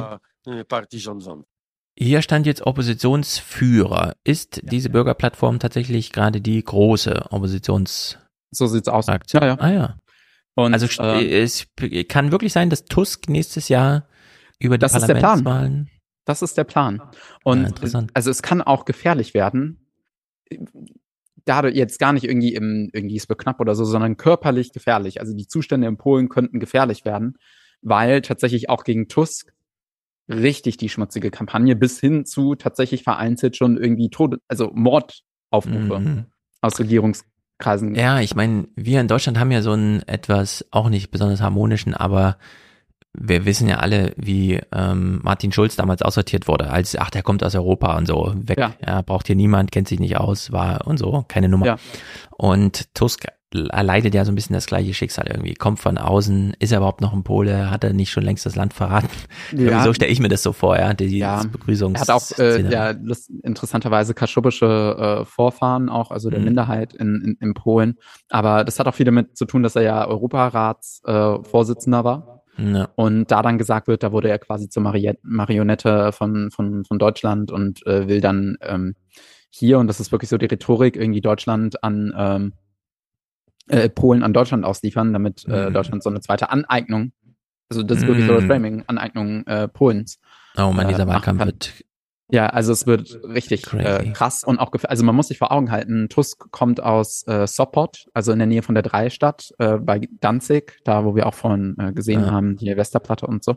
Mhm. Und ähm, der Bürgermeister von Danzig wurde vor sieben Jahren, ich glaube vor sieben oder acht Jahren, einfach von jemandem äh, abgestochen. So, weil Mhm. äh, der- es wurde dann gesagt, er war geisteskrank und so, aber äh, er war auch mal eine Zeit lang im äh, Gefängnis. Aber rate mal, was dann im Gefängnis passiert. Da darfst du Fernsehen gucken und es wird dann die ganze Zeit für Fernsehen geguckt, Staatspropaganda. Äh, und ähm, da, ja, er hat auch vorher Äußerungen gesagt, dass irgendwie ähm, der, der Bürgermeister ja kein guter Mensch sei und so. Und, ja, also das kann echt noch äh, wirklich gefährlich werden. So. Na, du wirst das ja mit uns begleiten in diesem Wahlkampf. Ähm, Hier sprechen Sie jetzt mit dem Direktor des Deutsch-Polnischen Instituts der TU Darmstadt, was Mhm. auch immer welche Bedeutung das hat. Peter Oliver Großes. Löw. Ist Ja. das ein großes Ding, ne? Okay. Ja, auf gut, jeden Fall. Und die, die kümmern sich auch sehr viel um die äh, deutsch-polnischen Beziehungen und erforschen das auch sehr viel. Ah. Machen Barometers, wie die Stimmung bei beiden Seiten ist. Und ich glaube, Ah, da gut. muss halt wirklich der, der Emphasis drauf liegen, dass man das, wie, so wie du es gesagt hast, dass wir es alles nicht auf dem Schirm haben und nach viel schlimmer ja auch Aktuelles nicht so krass auf dem Schirm haben. Da wird dann gesagt, oh mein Gott, die, die, die irgendwie rückständigen Polen. Und dann hat man nicht auf dem Schirm, dass die letzte Präsidentschaftswahl nur um ein Prozent nicht den progressiven Bürgermeister von Warschau zum Präsidenten gemacht hat und so. Ja. Also es braucht ja auf jeden Fall mehr Interesse, Austausch. Genau. Und, ja. Und ich fand erstaunlich, wie also wie der Löw die ganze Ambivalenz, die in diesem Reparationsforderungsding drinsteckt, hier kurz mit ins Gespräch holt. Und dazu begrüße ich jetzt den Direktor des Deutschen Polen-Instituts und Historiker an der TU Darmstadt, Peter Oliver Löw in Berlin heute Abend. Guten Abend, Herr Löw. Guten Abend, Herr Zamperoni. Wie begründet ist diese Forderung nach Reparationen Ihrer Ansicht nach? Nun, man muss unterscheiden zwischen verschiedenen Gründen. Es gibt den Grund, dass Deutschland im Zweiten Weltkrieg in Polen unermessliches Verbrechen, unermessliches Leid erzeugt hat. Und dieses Leid ist nicht mehr gut zu machen. Äh, Das Wissen um dieses Leid ist nicht vorhanden. Deutschland steht in einer moralischen Schuld. Die andere Frage ist, ähm, was kann Polen mit seinen Reparationsforderungen erreichen? Ähm, 1,3 Billionen Euro zu fordern von Deutschland scheint in einer Zeit, in der wir seit 15 Jahren, seit mehr als 15 Jahren in der Europäischen Union gemeinsam Nachbarn sind, gute Nachbarn, ein wenig aus der Zeit gefallen. Ja, es ist unermessliches Leid. Wir haben es nicht im Blick. Äh, es kann auch nicht wieder gut gemacht werden. Und eigentlich sind wir jetzt Freunde. Aber eigentlich auch nicht. es ist so. Ja, das ist die Sache. Also ich, ich habe die Hoffnung, also klar, ich äh, hoffe und versuche so, also deswegen habe ich dich ja damals irgendwie bei der ersten Folge, wo ich ja hier zu Polen zu Gast war, also mir ist Mhm. ein Anliegen, das irgendwie, weil, wie gesagt, es ist nicht weit weg. Von Berlin sind es 80 äh, Kilometer und die meisten Leu Leute dort nehmen einen auch doch mit offenen Armen relativ Ja. auf, weil man sich freut, dass man sich für, also die sind es nicht gewohnt, dass man sich so sehr äh, Hm. für das Land interessiert und zum Beispiel die Sprache lernen will und so. Ja. Und dass man da relativ schnell eigentlich ähm, auch noch bessere Beziehungen hinkriegen könnte mit relativ wenig äh, Aufwand beim irgendwie sich mal da dorthin gehen, sich wirklich für das Land interessieren, nicht nur bis, bis, zur, bis zur Grenze fahren. Und ähm, ja, das muss, denke ich, ähm, um, unbedingt passieren. Und deswegen, Ja. ähm, ja. Ja, Löw gibt uns Deutschen jetzt, und damit meine vor allem die deutsche Regierung, ein paar Handlungsempfehlungen. Wie sollte Deutschland jetzt mit dieser Forderung aus Polen umgehen? Die steht ja nun im Raum. Nun, man muss sehen, dass das Ganze natürlich ein innenpolitisches Spiel ist. Das wurde auch in dem Beitrag gerade eben gezeigt und gesagt. Äh, Die Wahlen stehen im nächsten Jahr an, die Parlamentswahlen in Polen. Die PiS ähm, hat äh, sinkende Umfragewerte und der PiS-Parteichef Jarosław Kaczynski möchte seine Wähler mobilisieren. Und die PiS und ihre Wählerschaft hat ein so antideutsches Gen, eine deutschlandskeptische Weltsicht quasi eingebaut. Und das versucht er zu aktivieren. Wie Deutschland damit umgehen soll, ist eine komplizierte Frage. Glaube, die Bundesregierung ist gut beraten, erst einmal abzuwarten, zu schauen, welche konkreten Forderungen nun in den nächsten Wochen erhoben werden und ähm, vielleicht einen Gegenvorschlag zu machen. Ein Gegenvorschlag, der vielleicht aussehen könnte, nun, wir sind in der, stehen in der moralischen Schuld. Polen ist eines der größten Opfer des Krieges gewesen. Polen ist ein Nachbarland Deutschlands. Wir sollten Polen entgegenkommen, indem wir zum Beispiel einen Zukunftsfonds entwerfen, einen Zukunftsfonds äh, für deutsch-polnische Projekte, den wir mit einer beträchtlichen Summe, mit einer Milliardensumme ausstatten, um unsere Nachbarschaft voranzubringen. Ein solches proaktives Zugehen auf Polen, auf die polnische Gesellschaft wäre ein sicher ein gutes Zeichen. Ja, da steckt natürlich so, enorm so ein, wichtig. Ja, es ist auf der einen Seite, man will einen Fokus auf ein Thema legen. Und dann sagt er aber gleichzeitig, Zukunftsfonds heißt ja auch so ein bisschen, wir haken jetzt das eine Thema mal finanziell ab, mhm. um ein neues Kapitel finanziell aufzumachen. Und dieses, wir haken das eine mal ab, ist ja nun auch nicht im Sinne von Kaczynski. Ja, so im, hm. eigentlich ja, also wollen wir ja eine europäische Politik mit, ja. Ne, also ein Zukunftsfonds, der einfach EU-Kommissionsbudget mhm. heißt, wo nicht nur ja. Landwirte von profitieren, sondern alles. Europäische Arbeitsmarktpolitik, europäische Sozialpolitik, europäische ja. und so weiter. Mhm. So. Und jetzt spitzt sich das halt wieder zu auf so bilaterale Geschichtsaufarbeitung. Und das ist ja, eigentlich hätten wir diese Freundschaft ja vorbeugend, prophylaktisch so intensivieren müssen, dass es gar nicht dazu kommt, dass, wie er ja sagt, irgendwelche antideutschen Ressentiments nochmal zu aktivieren sind. Aber sie sind ja zu aktivieren. Und da kann ja. man auch nur wieder sagen, danke Merkel. Wer hat denn hier die letzten 16 Jahre so verschlafen? Ja, ähm, und auch nicht auf äh, die osteuropäischen Partner gehört und sich dann und, so abhängig ja, von Russland über die, die die EU versucht zu marginalisieren und Polen komplett links liegen lassen. Ja. ja und das ist halt jetzt auch wieder so ein, äh, also ich bin wirklich total dafür, dass dieses äh, Erbe Merkel Buch mal geschrieben wird. Ich werde es nicht machen. Ich bin da zu wenig Politikwissenschaftler und zu wenig Historiker. Mhm. Es steckt nicht wirklich eine soziologische Fragestellung drin. Ja. Aber es muss weil es so viel Archivarbeit, sich das nochmal genau anschauen. Mhm. Äh, die UN wurde marginalisiert, marginalisiert, Europa wurde finanziell aus dem Spiel genommen und Polen hat uns nicht interessiert. So, ja. jetzt stehen wir da mit einem Putin, der irgendwie um sich schlägt, mit hohen Gaspreisen und wissen ja. auch schon wieder, selbst 1,3 Billionen locken in Berlin niemand mehr unter dem Ofen vor, weil alle Angst haben vor 2,4 Cent auf die Kilowattstunde Gasumlage. Und ja. so kann es ja auch nicht weitergehen. Irgendwann also, muss man ja auch mal wieder ein großes Thema anpacken äh, und kann nicht immer nur alles verdrängen lassen vom Alltag. Ja, ähm, also erstens kann man zum Beispiel sagen, also bei dem 2 plus 4 Vertrag gab es zum Beispiel, also da gab es ja auch Regelungen und es wurde auch gesagt, dieser Vertrag wird nicht abgeschlossen, wenn es dann ziemlich schnell einen Freundschaftsvertrag und einen Grenzvertrag gibt, in denen Deutschland die äh, bestehenden Grenzen Polens und Deutschlands so anerkennt, wie sie sind. Und äh, unter anderem wurde dann auch gesagt, dass aus, aus wie sagt man, der, der historischen Schuld Deutschlands die Verantwortung erwächst, dass man dann in einem geeinten Europa wieder hm. zusammenwächst und auch stärkt. Also ich glaube, als ich das erste Mal hier im Podcast war, habe ich auch gesagt, also das sollte eigentlich alles über die EU gehen.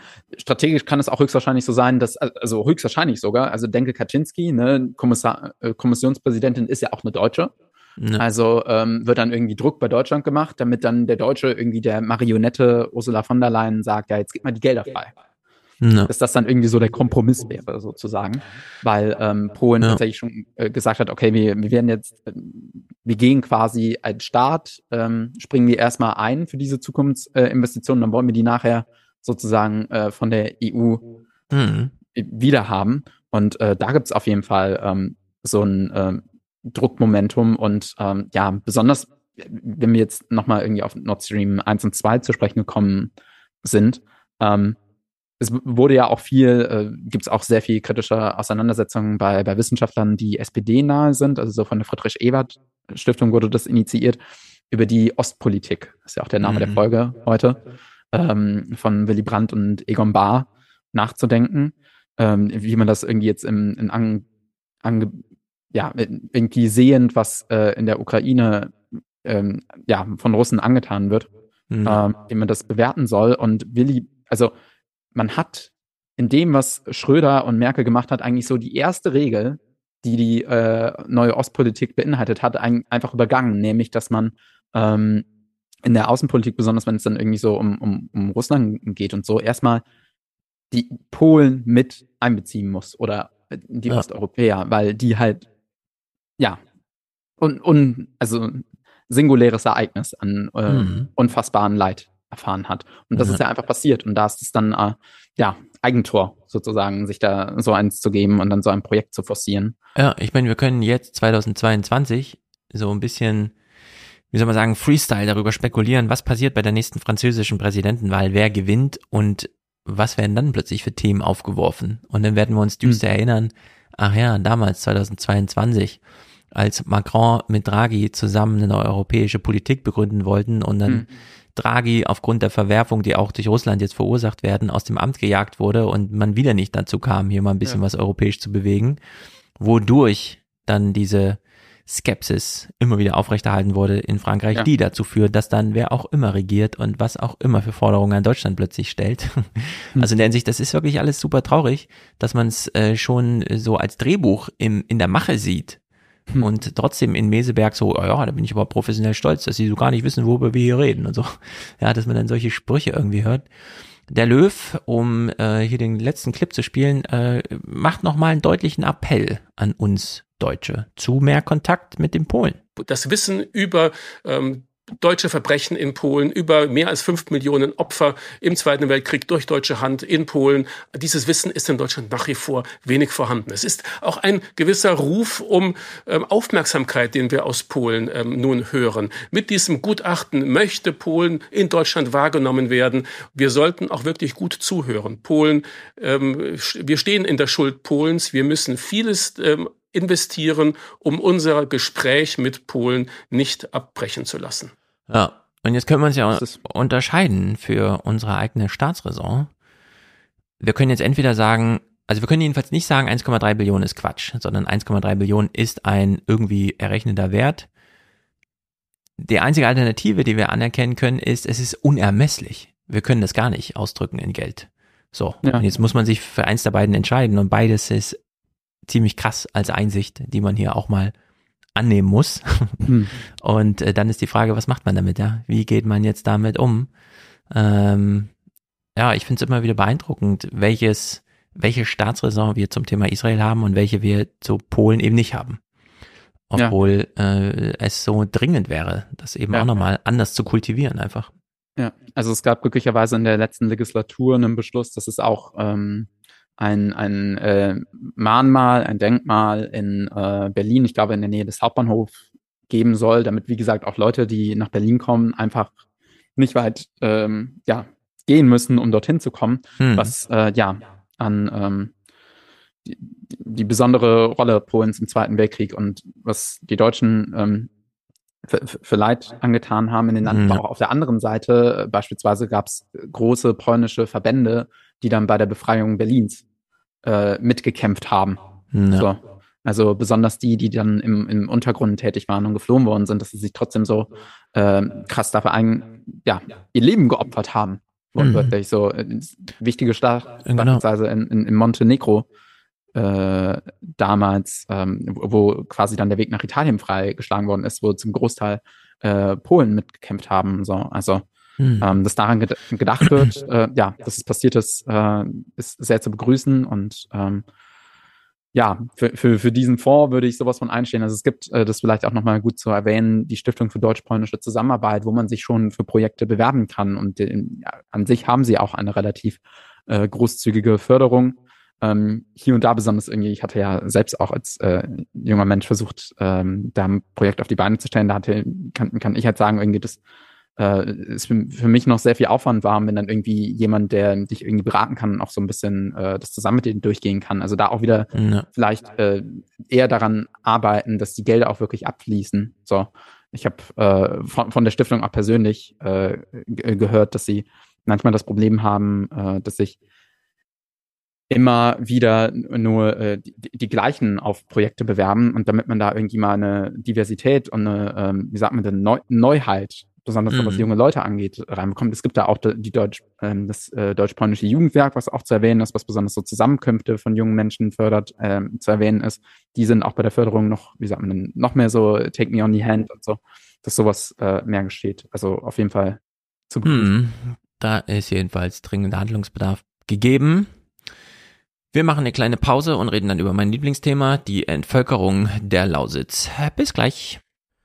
Unser kleiner Moment für Dankbarkeit, Achtsamkeit, Aufmerksamkeit und Getränke.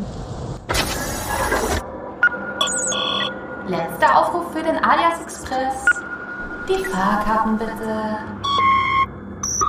Oder wofür man Pausen so nutzt. Der Dank gilt Ulrich. Der hat sein Quartalsticket weg von hier gebucht. Für 100 Euro ist damit Präsentator dieser Folge zusammen mit Ingmar. Der hat eine Dauerauftragsgutschrift.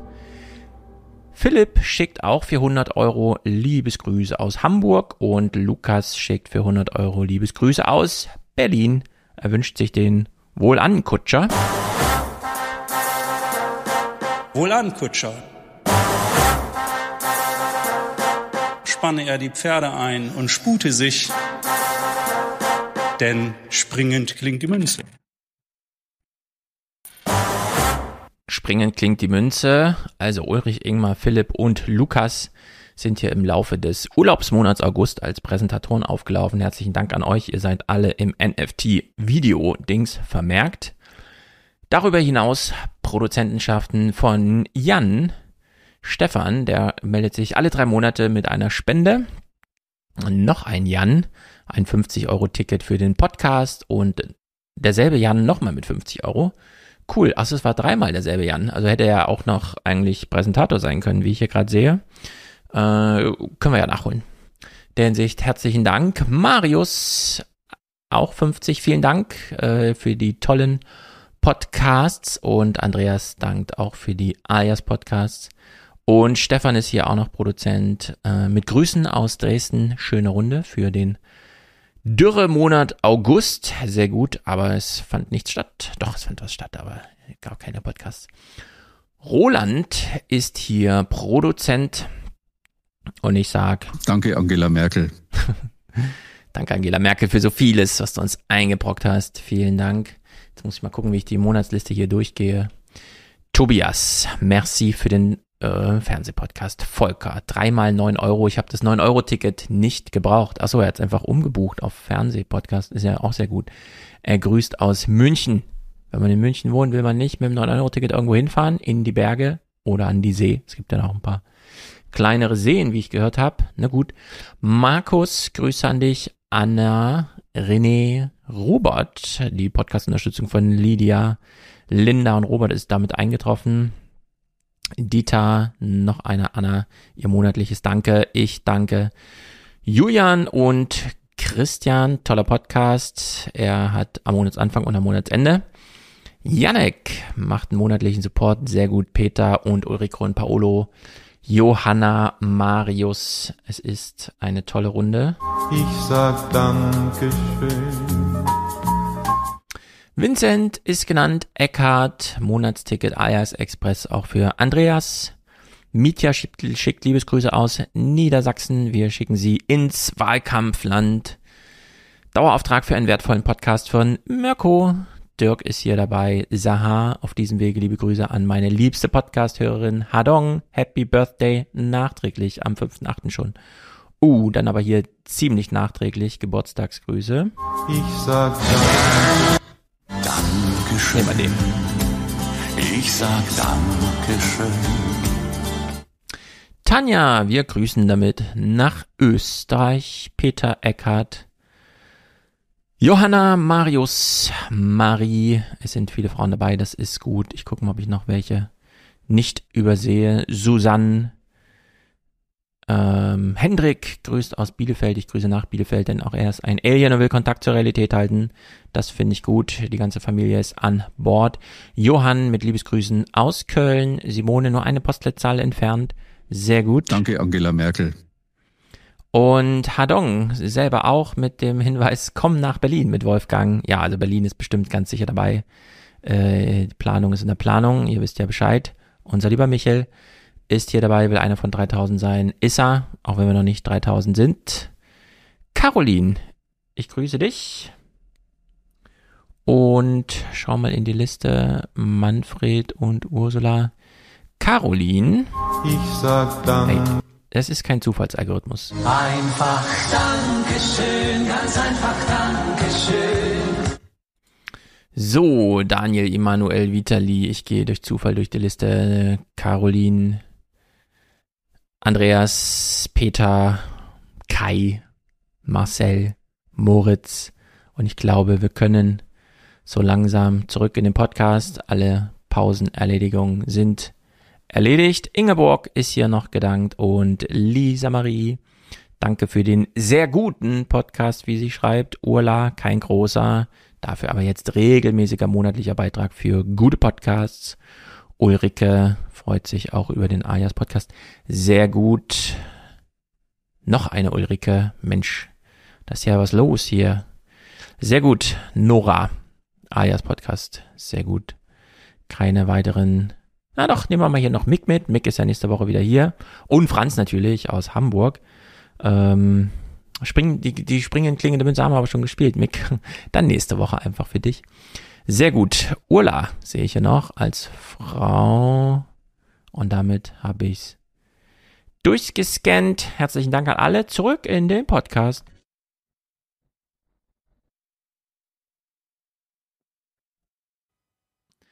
Jetzt habe ich schon die Lausitz geteasert, zu der kommen wir auch gleich. Schließen wir aber das Polen-Thema noch ab und haben noch ein mini-osteuropäisches Thema.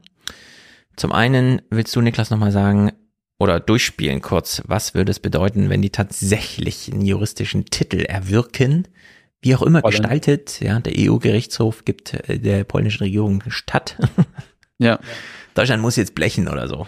Ja, ja. Also ähm, tatsächlich ähm, hatte Den, Den Haag äh, da so ein bisschen entschieden in einem anderen äh, Fall, weil man muss erstens so ein bisschen unterscheiden, okay, wie sieht Entschädigung aus? Individuelle oder Ja. äh, wirklich staatliche oder sowas Hybrides. Bei individueller gibt's eigentlich den, äh, wie sagt man denn, die, die, die Handhabung, weil es ansonsten äh, ja ein Tor zu unendlich vielen Klagen aufmachen würde, dass man Lass mich da kurz einhaken. Äh, Wir, wenn wir jetzt die Diskussion beginnen, heißt das na- 83 Jahre nach Kriegsbeginn, es dauert nochmal Jahrzehnte. Wir, verhandeln ja jetzt gerade in Deutschland Ja. die Höhe der Ver äh, Entschädigung für die Opfer des Überfalls 72 Olympia, München. Ja. Äh, das ist wirklich grotesk, wie lange das immer dau dauert, wie wenig Bereitschaft es in Deutschland da irgendwie gibt. Vielleicht ist es auch ein internationales Phänomen, das Ja. alles schleifen zu lassen. Ist äh, wirklich erstaunlich. Ja, schon. Also man muss dazu sagen, es gab auch schon mal, ähm, wie sagt man denn, En- Entschädigungs, äh, Entschädigungsregelungen unter Schröder, die äh, sich, sich besonders Mhm. äh, auf, auf ähm, jüdischer Seite in Amerika ergeben hat.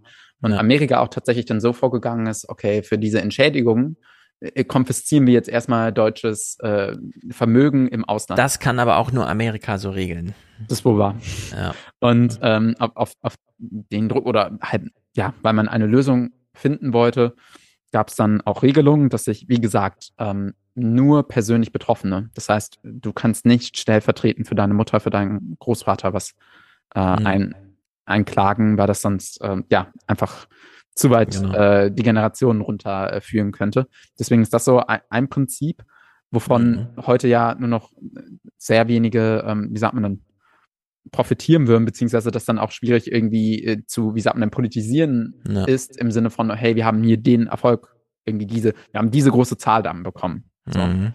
Und dann gibt's, äh, wie sagt man denn, also Polen ist da so ein bisschen, äh, wie sagt man denn, beim Rosinenpicken aller, ähm, wann, was wir irgendwie anerkennen, was äh, irgendwie bei freiem Willen vom polnischen Staat entschieden worden ist und was nicht. Be beispielsweise wird diese äh, Verzichterklärung, die der Sowjetunion ähm, gegeben worden ist, dass wir ähm, ja äh, quasi die Sowjetunion und stellvertretend ja also genug entschädigt hat. Mhm. Da wird gesagt, dass das ja äh, nicht sein kann, weil ja Polen damals eine Diktatur war. Ja. Aber es ist ähm, ja sehr kompliziert. Also ich, ich kann einen aktuellen Artikel von Klaus Bachmann einfach dazu äh, empfehlen, der wie gesagt Völkerrechtler ist und das gut erklären kann. Aber so das Endresultat könnte tatsächlich äh, sein, weil ja auch beispielsweise ähm, es ist ähm, auf anderer Seite, so beispielsweise gab es ja dann auch neue Gebiete für Polen, wo auch ursprünglich dann in den ersten Nachkriegsjahren sich dann auch bedient worden ist, so in Schlesien und so, wo dann Sachen mitgenommen worden Mhm. sind. Ähm, als, als Entschädigung. Damals stand ja auch noch nicht fest, dass das fest po polnisch wird. So, deswegen hat man sich erstmal alles genommen und nach Zentralpolen äh, ge gebracht. Und ähm, gleichzeitig kann man ja dann von anderer deutscher Seite aus argumentieren, irgendwie, das ist ja dann äh, das, was wir bei den Querdenker-Demos vor zwei Jahren zum Beispiel vor dem Bundestag gesehen haben, von wegen, es gibt ja noch gar keinen richtigen Friedensvertrag und so. Und aus welcher, wie, wie hat Deutschland Ja. dem zugestimmt, dass irgendwie diese Gebiete abgetreten worden sind? Genau, und das haben wir ja damals recht früh hier im Podcast ganz ausführlich Ja. behandelt mit Dirk, dem So sieht's aus, ja. Hab Enkel ihn letztens von sogar nochmal äh, getroffen. so, Liebe ja. Grüße an ihn. Ähm, Ah, du triffst und- ja alle. Das ist ja erstaunlich.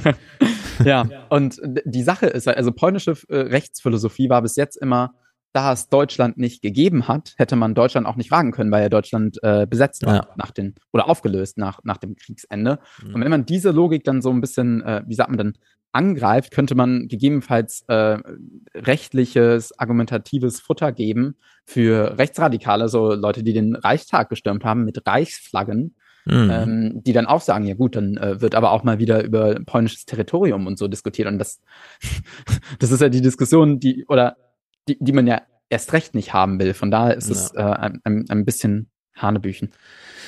Genau, schließen wir es hier ab und sagen, es ist sehr viel Wahlkampf in Polen. Gleichzeitig können wir es nicht einfach so abschmettern, so wie wir auch, äh, ja, also der Zweite Weltkrieg hat viele Folgen mit sich gebracht, wo wir nicht einfach sagen können, ja, das ist halt Wahlkampf in dem Land und so und deswegen wird das gemacht, sondern Ja. man muss es trotzdem irgendwie ernst nehmen und es ist ja in der Sache auch nicht ungerechtfertigt, wie wir bei den Löw gerade gehört haben. Du hast uns nochmal gesagt, dass der das Deutsche Polen-Institut der TU Darmstadt die Adresse ist in Deutschland. Das ist ja auch nicht schlecht zu wissen. Hm. Für alle, Ja. die äh, Anfangspunkte für Googlei suchen, wo man mal so ein bisschen ins Thema reinschwirren kann. Ja. Das zweite Thema, da haben wir keinen Clip zu, ich habe es nur im Deutschlandfunk so ein bisschen peripher mitgehört, aber es gibt ganz große Bemühen der osteuropäischen Länder, also ehemaliger sowjetischer Staaten, äh, Russen pauschal nicht mehr in die EU einreisen zu lassen, sondern jetzt wirklich ähm, Völker äh, sippenhaft auszusprechen und zu sagen, die machen Ja. hier keinen Urlaub, die kommen nicht an unsere Strände und so. Ja, also- und es diskutieren viele darüber. Äh, ich weiß nicht, ich bin da irgendwie entschieden und sage, Ja. nee, ja, man kann auch äh, durchaus sagen, also ich finde es nicht falsch, im Radio oder so darauf hinzuweisen, dass die Russen diese aktuelle Regierung gerade mittragen. Mhm. Ich weiß nur trotzdem nicht, ob das ausreicht, um jetzt ähm, so, ein Argument zu machen. Dann darf jetzt aber kein Russe mehr hier auf europäischem Boden, weil wir das irgendwie dann, was ist die eigentliche Argumentation? Ja, weil wir es nicht gut finden oder so. Die sollen Ja. ihre Zeit nicht hier verbringen. Es ist alles sehr komisch. Aber es ist äh, krass, wie deutlich die osteuropäischen äh, Regierungen da sich positionieren. Und die osteuropäische Argumentation ist auch dahingehend eher wieder eine militärstrategische, weil man Mhm. sich erhofft, und das kann man vielleicht äh, in, in Deutschland so äh, ein bisschen besser nachvollziehen, ähm, damals ja DDR-Bürger, die sich ja auch Freiheiten gewünscht haben, so Reisefreiheit zum Beispiel. Mhm. Und äh, dass dann quasi das Argument ist, okay, dann müssen jetzt die jungen Leute da mal mit ihrem Land leben und äh, vielleicht auch tatsächlich so abgefuckt werden, dass sie dann sich mal endlich trauen, tatsächlich da äh, aufzubegehren. Aber das ist so eine, wie sagt man denn? Ähm, Ja, da kann man immer nur sagen, da steckt man nicht drin. Ja. Also Ja, ich ja. meine, in Deutschland haben wir mega Angst davor, äh, dass Gas ein paar hundert Euro im Jahr mehr kostet. Ja. Dass hier Volksaufstände sind und in Ja. Russland kostet das alles schon seit Jahren ein paar hundert Rubel mehr und Ja. äh, trotzdem äh, ist, äh, entwickelt sich das Land halt, wie es sich entwickelt. Also Ja. welche Hoffnung, welche europäischen Hoffnung man da so drauf projiziert, es sind immer, es ist immer ein bisschen schwierig. Ja. Aber, ja. Also man kann ja auch so argumentieren, gleichzeitig könnte ja auch ein Interesse sein, wie gesagt, dass äh, Russland sozusagen das starke Humankapital ausgeht, die jungen Leute. So, und Genau, ich würde auch sagen, diese, also dieses Gerede, dass die Sanktionen nicht wirken, also wenn man sich die Ausreisewellen anschaut und das Produktangebot, das in äh, russischen Einzelhandel zur Verfügung steht, dann würde ich sagen, das sollte man einfach so weiterlaufen lassen, wenn man so ein ähm, sippenhaft äh, Jähzorn in sich trägt, weil Ja. da steckt schon ganz schön viel Elend drin. Das können wir uns hier gar nicht so richtig Ja. vorstellen. Und die Russen sind nun wirklich elend äh, geprüft und geprobt und Ja. äh, trotzdem wird's dann nochmal krass schlimmer für die. Hm. Aber gut, kommen wir auf die Ostdeutschen zu sprechen. Die Lausitz. Hm. Es waren interessante Termine, wie ja so viele interessante Termine stattfinden, wie zum Beispiel ja. Scholz Rede in Prag, die mich hier richtig kalt erwischt hat. Ich, ich hatte sie in keinem, nie, nirgendwo vorher gehört und so. Und so auch dieser Aufschlag da mit den ostdeutschen Kohleregionsministerpräsidenten. Mhm. Es ist alles so absurd. Und wir gucken nicht mal diese vollständige Pressekonferenz mit Kretschmer an der Seite von Scholz, die nun wirklich peinlich war. Dieses Abgefeiere der Region und wie toll das ist, dass die jungen Menschen und so weiter sind. Wir belassen es bei dem Kondensat, das uns die Abendnachrichten hier gegeben haben. Ingo moderiert. Von der Braunkohle will Deutschland sich schnellstmöglich verabschieden. Eigentlich sollte das 2038 sein. Im Koalitionsvertrag strebt die Bundesregierung sogar das Jahr 2030 an. Inwieweit der Krieg in der Ukraine das verzögern könnte, darüber lässt sich derzeit nur spekulieren. Sogenannte Zukunftsregionen sollen dort entstehen, wo heute noch der fossile Brennstoff Kohle abgebaut wird. Der Bund unterstützt das mit 40 Milliarden Euro. Einige Projekte laufen bereits, andere sind geplant. Kanzler Scholz hat sich heute mit drei ostdeutschen Regierungschefs ein Bild davon gemacht, wie gut das gelingt. 40 Milliarden Euro. Ich weiß nicht so recht. Hat niemand eine bessere Idee? Ja. Ich muss zugeben, ich bin da leider, äh, ich glaube, ich kann da nicht so viel zu sagen, weil ich super subjektiv getroffen äh, bin. Oder wie ja. sagt man denn? Also ich halte mich gerne in, in der Gegend dort auch, besonders, äh, ja. wie sagt man denn da? Urlaub. Auch aus dem, Nee, einfach wie gesagt, meine Freundin kommt aus Dresden und halbe Strecke, da ist man. Ah, Dresden ist ja nochmal, ja gut, okay. Und ähm, besonders, also ich bin auch besonderer Nutznießer, weil unter anderem dort sehr viel, und das ist, äh, würde ich auch eher unter Entschädigung verbuchen, weil viele Sor sorbische Dörfer dort standen, wo jetzt diese Löcher sind. Das heißt, es wurden tatsächlich viele ja. Sor ja, Sorben dort. Da muss man äh, aber sagen, zum, zur Sachsenraison gehört, die anderen Dörfer sollen bitte auch noch weggebackert werden für unsere Kohle. Ja, ja? also das ist hier, man kann jetzt nicht die Sorben äh, im Sinne von, die leiden da so, ja, die leiden nicht unter meinem Vorschlag, dass man das mit der Pro-Kohle ja, ja. da lässt und auch ansonsten da mal aufhört, ja. Äh, sondern nee, die leiden darunter, dass ihre Dörfer da weggebackert werden. Ja, also das ist grotesk. Ja, ja, also ich habe halt einfach von dem Programm äh, viel profitiert, weil ich einfach in vielen Kulturveranstaltungen, weil sich auch junge SorbInnen ja. äh, dann zusammengetan haben, dort für äh, Veranstaltungen, die äh, gut gefördert werden und äh, kann man da eigentlich eine echt gute Zeit so in, in der Gegend haben. Oder ich habe die. Das stimmt, kann man aber, aber überall. Ja. Ähm, Auslöseschnur weist nochmal darauf hin, 40 Milliarden sind doch für alle Bauernkohleabbaugebiete. Das stimmt. Die Lausitz kriegt 17 Milliarden. Ja. Immer noch viel. Unter anderem wird jetzt dort neu gebaut, neue Industrie herbeigeführt. Es sind jetzt unglaublich viele Witze über die Bahn oder so zu machen, wenn man das hier hört. Stefan Korb, Dezernent für Strukturentwicklung in der Stadt Cottbus, schaut mit Erleichterung auf die große Baustelle hinter dem Bahnhof. Da geht's mir gut, da freue ich mich. Warum? Warum freue ich mich? Weil was zu sehen ist von den Projekten. Nicht nur auf Papier, nicht nur auf Grafik, nicht nur auf äh, Bildern, äh, live Leute zum Anfassen. Ja, es wird real. Politik hat ihr Versprechen gehalten. Ähm, die Arbeitsplätze kommen, das Werk kommt. Deswegen, das stimmt mich freudig. Hier will die Deutsche Bahn künftig ihre ICE-4-Flotte warten in zwei Riesenhallen. Das heißt 1200 Arbeitsplätze als Ersatz für die Jobs, die beim Abschied von der Kohle verloren gingen. Stefan Korb war selbst Bergmann. Als Bergmann habe ich gelitten, die Region hat gelitten, wenn wir an die 90er Jahre denken, von 100.000 Arbeitsplätzen runter auf jetzt 8.000 direkte noch in der Kohleenergiewirtschaft. Ähm, die Situation bei den Menschen hat das natürlich auch in den Köpfen hinterlassen äh, und man hat natürlich so eine gewisse Skepsis, ob das mit dem Strukturwandel alles funktioniert. Deswegen ist wichtig, dass hier was passiert. Ja, davon habe ich bestimmt viel, wenn ich demnächst wieder in Belgien, in Brüssel oder in Utrecht in Holland stehe und mein ICE nicht fährt dass sie in der Lausitz repariert werden. Hm, Kann es ja. leider nur ganz polemisch sagen. Ja, ja.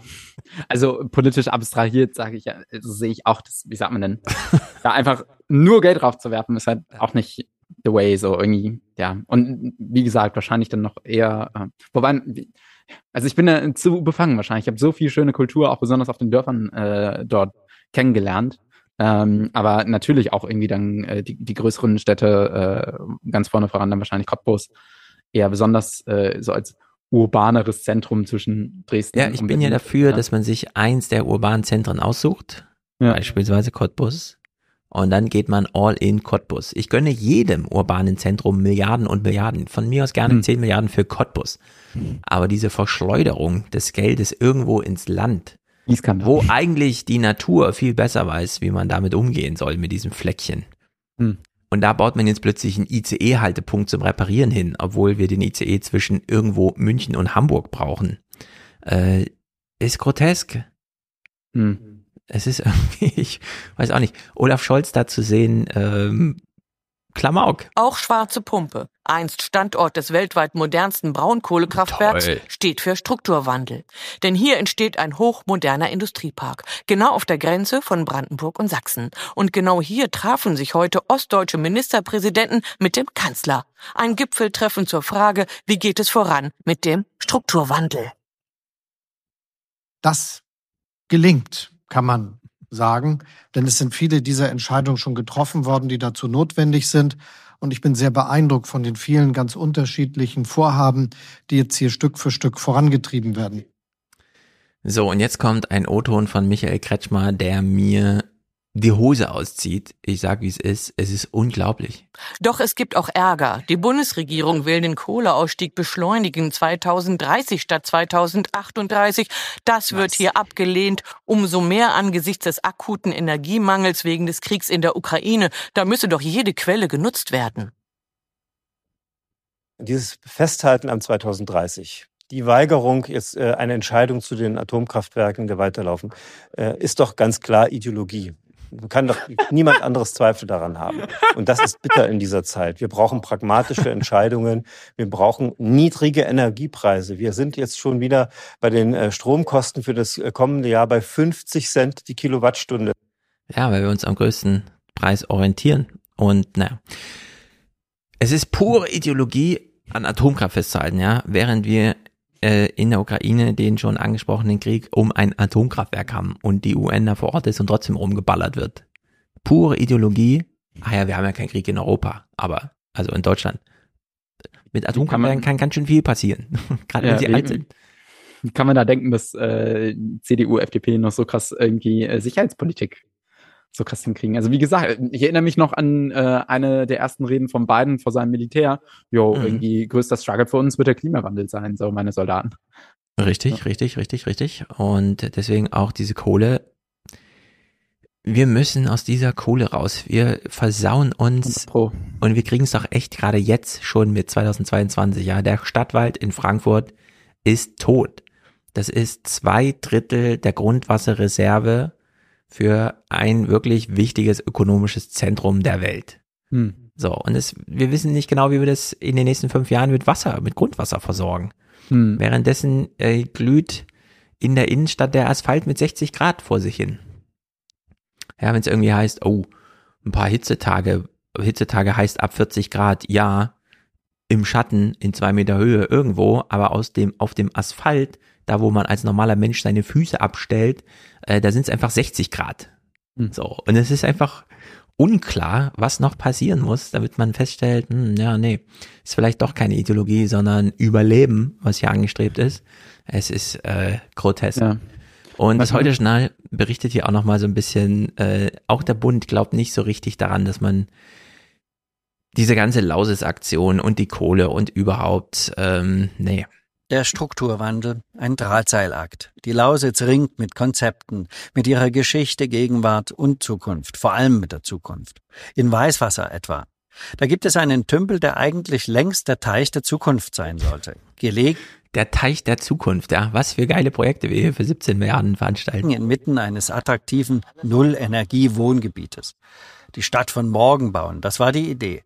Passiert ist bisher nichts. Daran, dass der Bund seinen Teil leisten wird, gibt es inzwischen Zweifel. Mhm. Könnte sein, dass man in Berlin auch dran zweifelt. Ja. Und nicht mehr jeden Quatsch mitmacht. Ja. ähm, man kann vielleicht so ein bisschen ausdifferenzieren, warum Olaf da vielleicht auch so hinterher ist. Ich meine, er, er kommt ja auch aus dem brandenburgischen, äh, wie sagt man denn, Landesverband und Ja. ähm, mit Dietmar richtig äh, dolle. Und ich erinnere mich auch noch tatsächlich, dass er im Barkampf schon mal dort äh, in Cottbus in, in der ICE-Reparaturs Halle war. Also äh, ja, kann man vielleicht noch ein bisschen eher verstehen, warum er da subjektiv so dabei Ja. ist. Aber während man eine Prager Rede zum Thema Europa, finde ich, so ein bisschen untervermittelt, finde ich, ist so ein Ausflug in die Lausitz gerne machen, am Abend kurz Bilder zeigen, Tagebuch des Olaf Scholz, fertig. Aber bitte nicht jetzt irgendwie äh, da Hm. irgendwelche Häuser hinbauen, die dort keiner braucht. Gut, bleiben wir doch gleich beim Thema Klima. Es ist ja wirklich erstaunlich, dass wir jede Woche jetzt hier eine Klimaberichterstattung bekommen, die so langsam den Ton trifft, finde ich. Das kann man durchaus sagen. Also in, in den großen deutschen Funkhäusern findet so ein Bewusstseinswandel statt. Wir kriegen hier zum Beispiel eine Horrorberichterstattung zum Thema Klimawandel, die nicht mehr, nicht wir, nicht hier ist, sondern direkt aus Deutschland kommt. Auf diesen Wanderweg würde Rolf Frischmuth gerne verzichten. Normalerweise ist hier die Nidda im mittelhessischen Vogelsbergkreis bis zu zwei Meter tief. Doch seit Also die Nidda, ne, das ist so ein Fluss, den kenne ich selber, weil da gibt es so Stellen, da fährt man gerne hin. Hält die Kinder, die das? Füße ins Wasser und so weiter. Ja, fließt zum Beispiel durch Frankfurt. Ah, okay. So ein kleinerer Fluss, der dann einfach im Main mündet. Also kleiner im Sinne von, der kann schon mal so 15 Meter Breite haben und Hm. mit so ein paar aufgeschütteten Steinen, so dass man ein bisschen reinlaufen kann und so. Ist einfach idyllisch. Hm. Und wie wir hier sehen, tot. Wochen ist der Fluss auf rund vier Kilometern komplett ausgetrocknet, mit dramatischen Folgen. Dieses Ökosystem ist natürlich schwer geschädigt. Also man kann wirklich von einer Katastrophe sprechen. Äh, alle Äh, dieses Ökosystem ist schwer geschädigt, ne? Also der Fluss ist weg. Der ist nicht schwer geschädigt oder der ist nicht existent. Es ist einfach nichts mehr da. Das ist äh, grotesk. Das, was hier äh, in diesem Fluss, in diesem kleinen Bach gelebt hat, äh, ist gestorben in den letzten 14 Tagen seit der absoluten Trockenheit. Es wird auch sehr, sehr lange dauern, bis diese Lebewelt wieder zurückkehrt. Hauptgrund für den unerwünschten Wanderweg der viel zu trockene Sommer. Noch nie gab es seit Aufzeichnungsbeginn 1951 so viele Sonnenstunden wie in diesem Jahr. Bis Ende August waren es 817. Der wärmste Sommer war es dennoch nicht. Bei der Temperatur liegen wir auf Platz zwei. Da bleibt 2003 der heißeste Sommer. Bei der Trockenheit war es extrem. Wir haben zwar deutschlandweit nicht den trockensten Sommer, aber vor allem im Westen Deutschlands, in Hessen, Rheinland-Pfalz und Saarland war es noch nie so trocken wie in diesem Jahr. Der Sommer 2022. Zu heiß und zu trocken. In Frankfurt am Main gibt es einen neuen Hitzetagerekord und Cool. in Hamburg wird erstmals die 40-Grad-Marke geknackt. Die langanhaltende Trockenheit, ihre Folgen sind überall zu spüren. Im Rhein sorgt das extreme Niedrigwasser für erhebliche Probleme bei der Binnenschifffahrt. Durch die langanhaltende Dürre ist die Waldbrandgefahr noch nie so hoch wie in diesem Sommer. Es ist alles auf einmal jetzt. Ja. Das ist einfach schlimm. Das ist schlimm. Ingo moderiert hier mal, dass wir es eigentlich schon immer besser wussten und es jetzt uns auch nochmal gesagt wird, und zwar von denen, von denen wir schon vor 50 Jahren gehört haben, dass es eigentlich anders gewusst werden sollte von allen, aber naja. Die Auswirkungen des Klimawandels sind vielerorts also längst spürbar. Aber das sei noch gar nichts verglichen mit dem, was auf die Menschheit auf diesem Planeten zukomme, wenn wir nicht grundlegende Weichen umstellten, warnte heute eine Forschergruppe rund um das Expertengremium Club of Rome. Der Club of Rome meldet sich und sie haben einen neuen Dreh. Und das finde ich wirklich erstaunlich, denn wir hören jetzt immer wieder, der Natur ist es egal, die renaturiert, renaturiert sich schon selber. Also da können wir selbst Atomkraftwerke explodieren lassen. In 50.000 Jahren ist die Strahlung vorbei und dann blüht halt alles wieder auf und dann haben auch die Tiere wieder nur zwei Augen statt drei. Aber bis dahin stellen sich doch noch erhebliche Fragen, wie zum Beispiel, was ist denn jetzt mit den Menschen? Der Club of Rome, eine Gruppe internationaler Wissenschaftler. Die Klimakrise sei auch eine soziale Krise. Unless there is truly extraordinary action. Wenn jetzt nicht Truly extraordinary action, hat er gesagt. wirklich außergewöhnliche Maßnahmen ergriffen werden, wird die Lebensqualität der Menschen sinken. Gleichzeitig steigen die Temperaturen weiter und die Ungleichheit wird größer.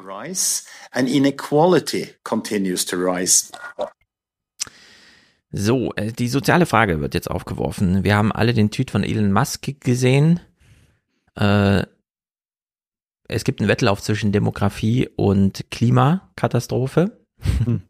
ja, also wir sind hier äh, sozusagen von zwei Krisen eingekesselt, die uns sehr große soziale Fragen einfach stellen. Und man könnte jetzt mal anfangen zu handeln. Und sie geben uns jetzt hier mal so einen Hinweis, bei wem man ansetzen kann. Und das finde ich äh, wirklich gut. Dem Club of Rome fehle der globale Ansatz. Denn ärmere, instabile, vom Klimawandel herausgeforderte Regionen müssten besser unterstützt werden von denen, die länger mit den Folgen des Klimawandels zurechtkommen können, den Reichen. Denn es ist Fakt, dass mehr als 70 Prozent des Problems von den reichsten 10 Prozent verursacht werden. Wir werden die Welt nicht retten können, wenn die reichsten 10 Prozent nicht die Rechnung bezahlen. So, wer sind die reichsten 10 Prozent? Wir alle. Wir. Ja. Europa macht 5 Prozent, Amerika macht 3 Prozent und dann kommen ein paar reiche Chinesen oder so noch dazu. Also wir müssen es jetzt machen. Keine Fingerzeige mehr auf irgendwen anders. Wir sind die reichsten 10 Prozent und wir müssen es jetzt machen. Ja.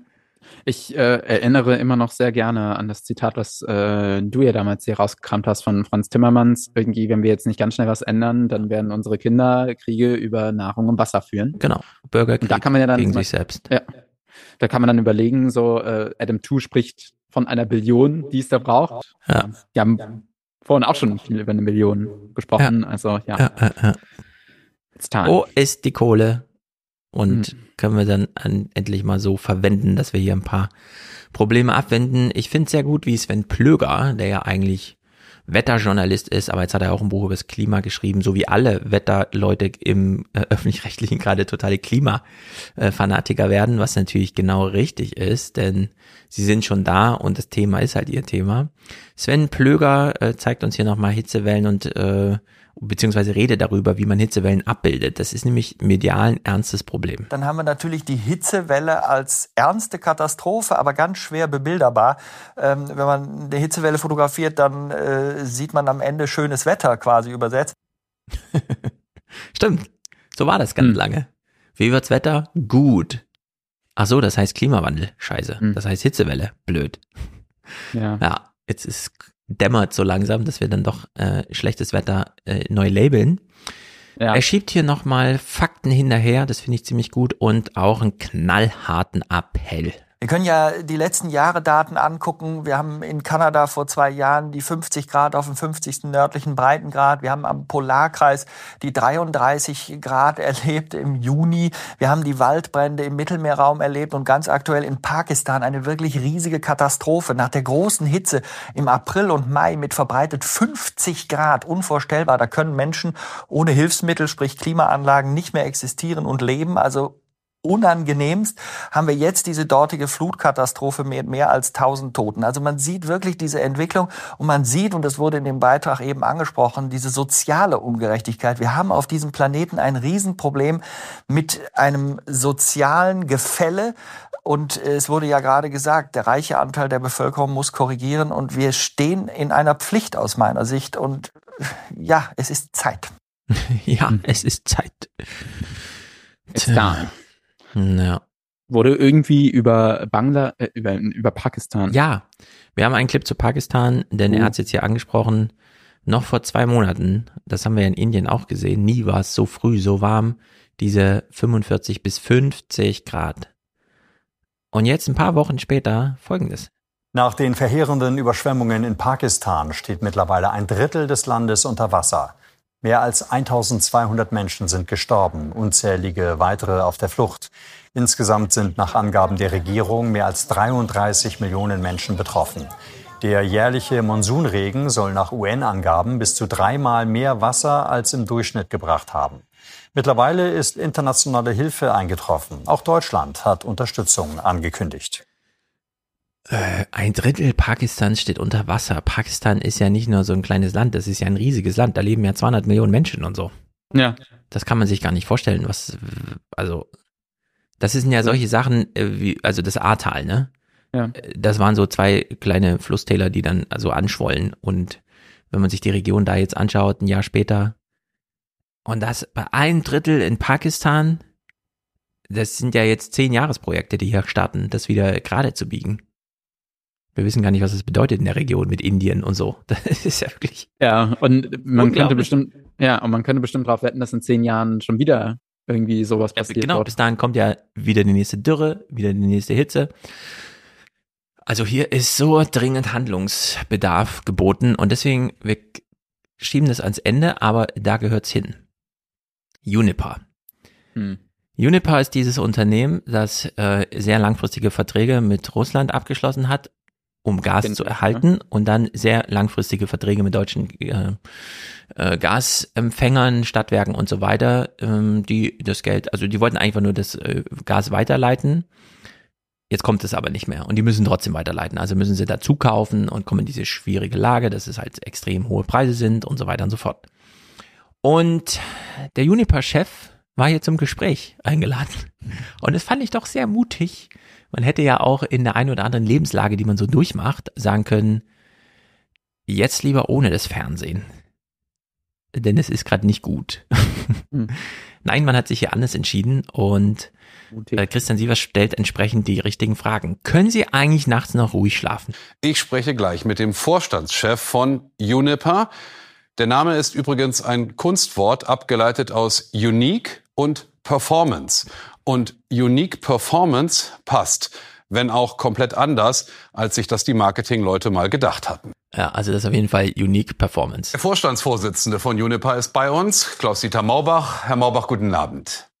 Guten Abend, Herr Sievers. Der wichtigste Gasmann Deutschlands sozusagen. Ihre Firma ist in aller Munde plötzlich, sorgt für Krisensitzungen der Bundesregierung, weil sie einfach Unsummen von Steuergeldern aktuell verbrennen. Können Sie denn noch ruhig schlafen angesichts der Situation?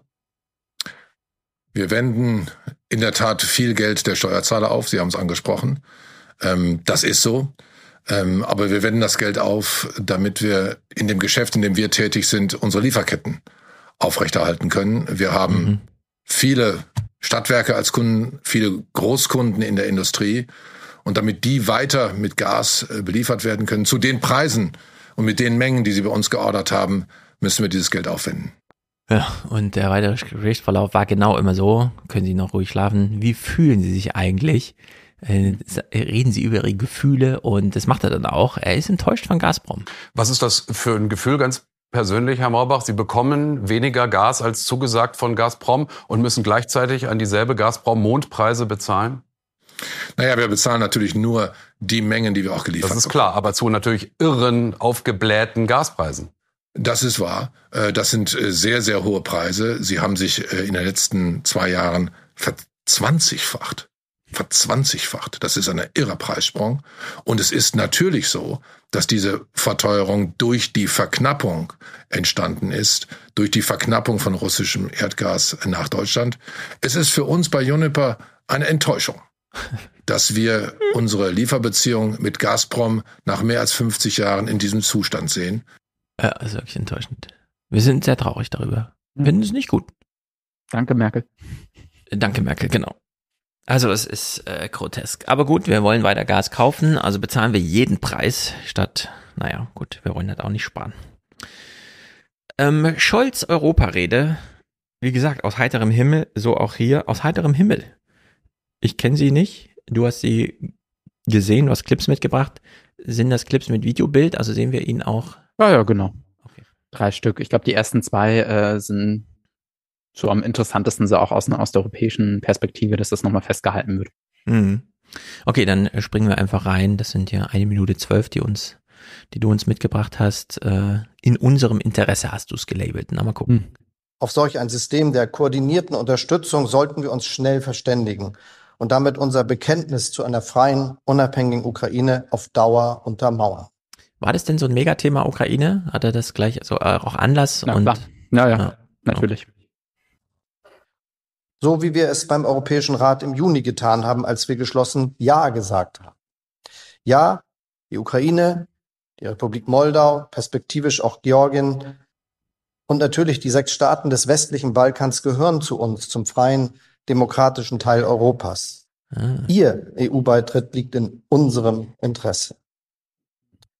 Ich könnte das demografisch oder wirtschaftlich begründen oder ganz im Sinne Milan Kunderas kulturell, ethisch und moralisch.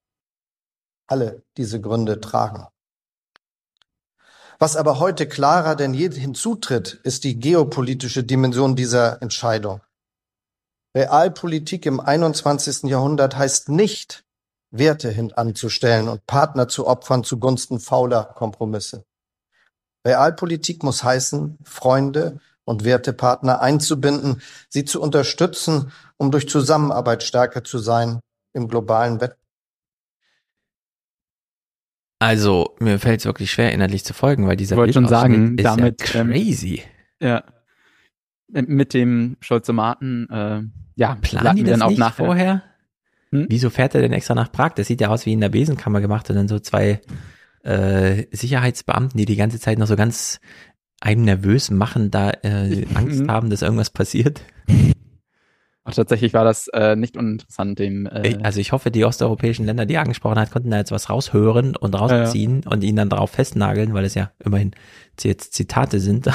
Ja, also es gab, äh, auch, und man hätte das bestimmt besser in, in, in die Kamera bringen können. Also es gab auch äh, ja, Bilder von der Veranstaltung, die echt, also es ist eigentlich ein sehr äh, prächtiger ja, Raum, aber so ist es ein bisschen, ja, ja, war auch ein bisschen. Ich meine, da hinten Ich ist auch zum noch Glück eine nur Tür Audio mit einer. Türklinke und so, das ist ja wirklich grotesk abgefilmt. Okay, Europas Mitte halt bewegt sich ostwärts. Ja. Hm, ich bin gespannt.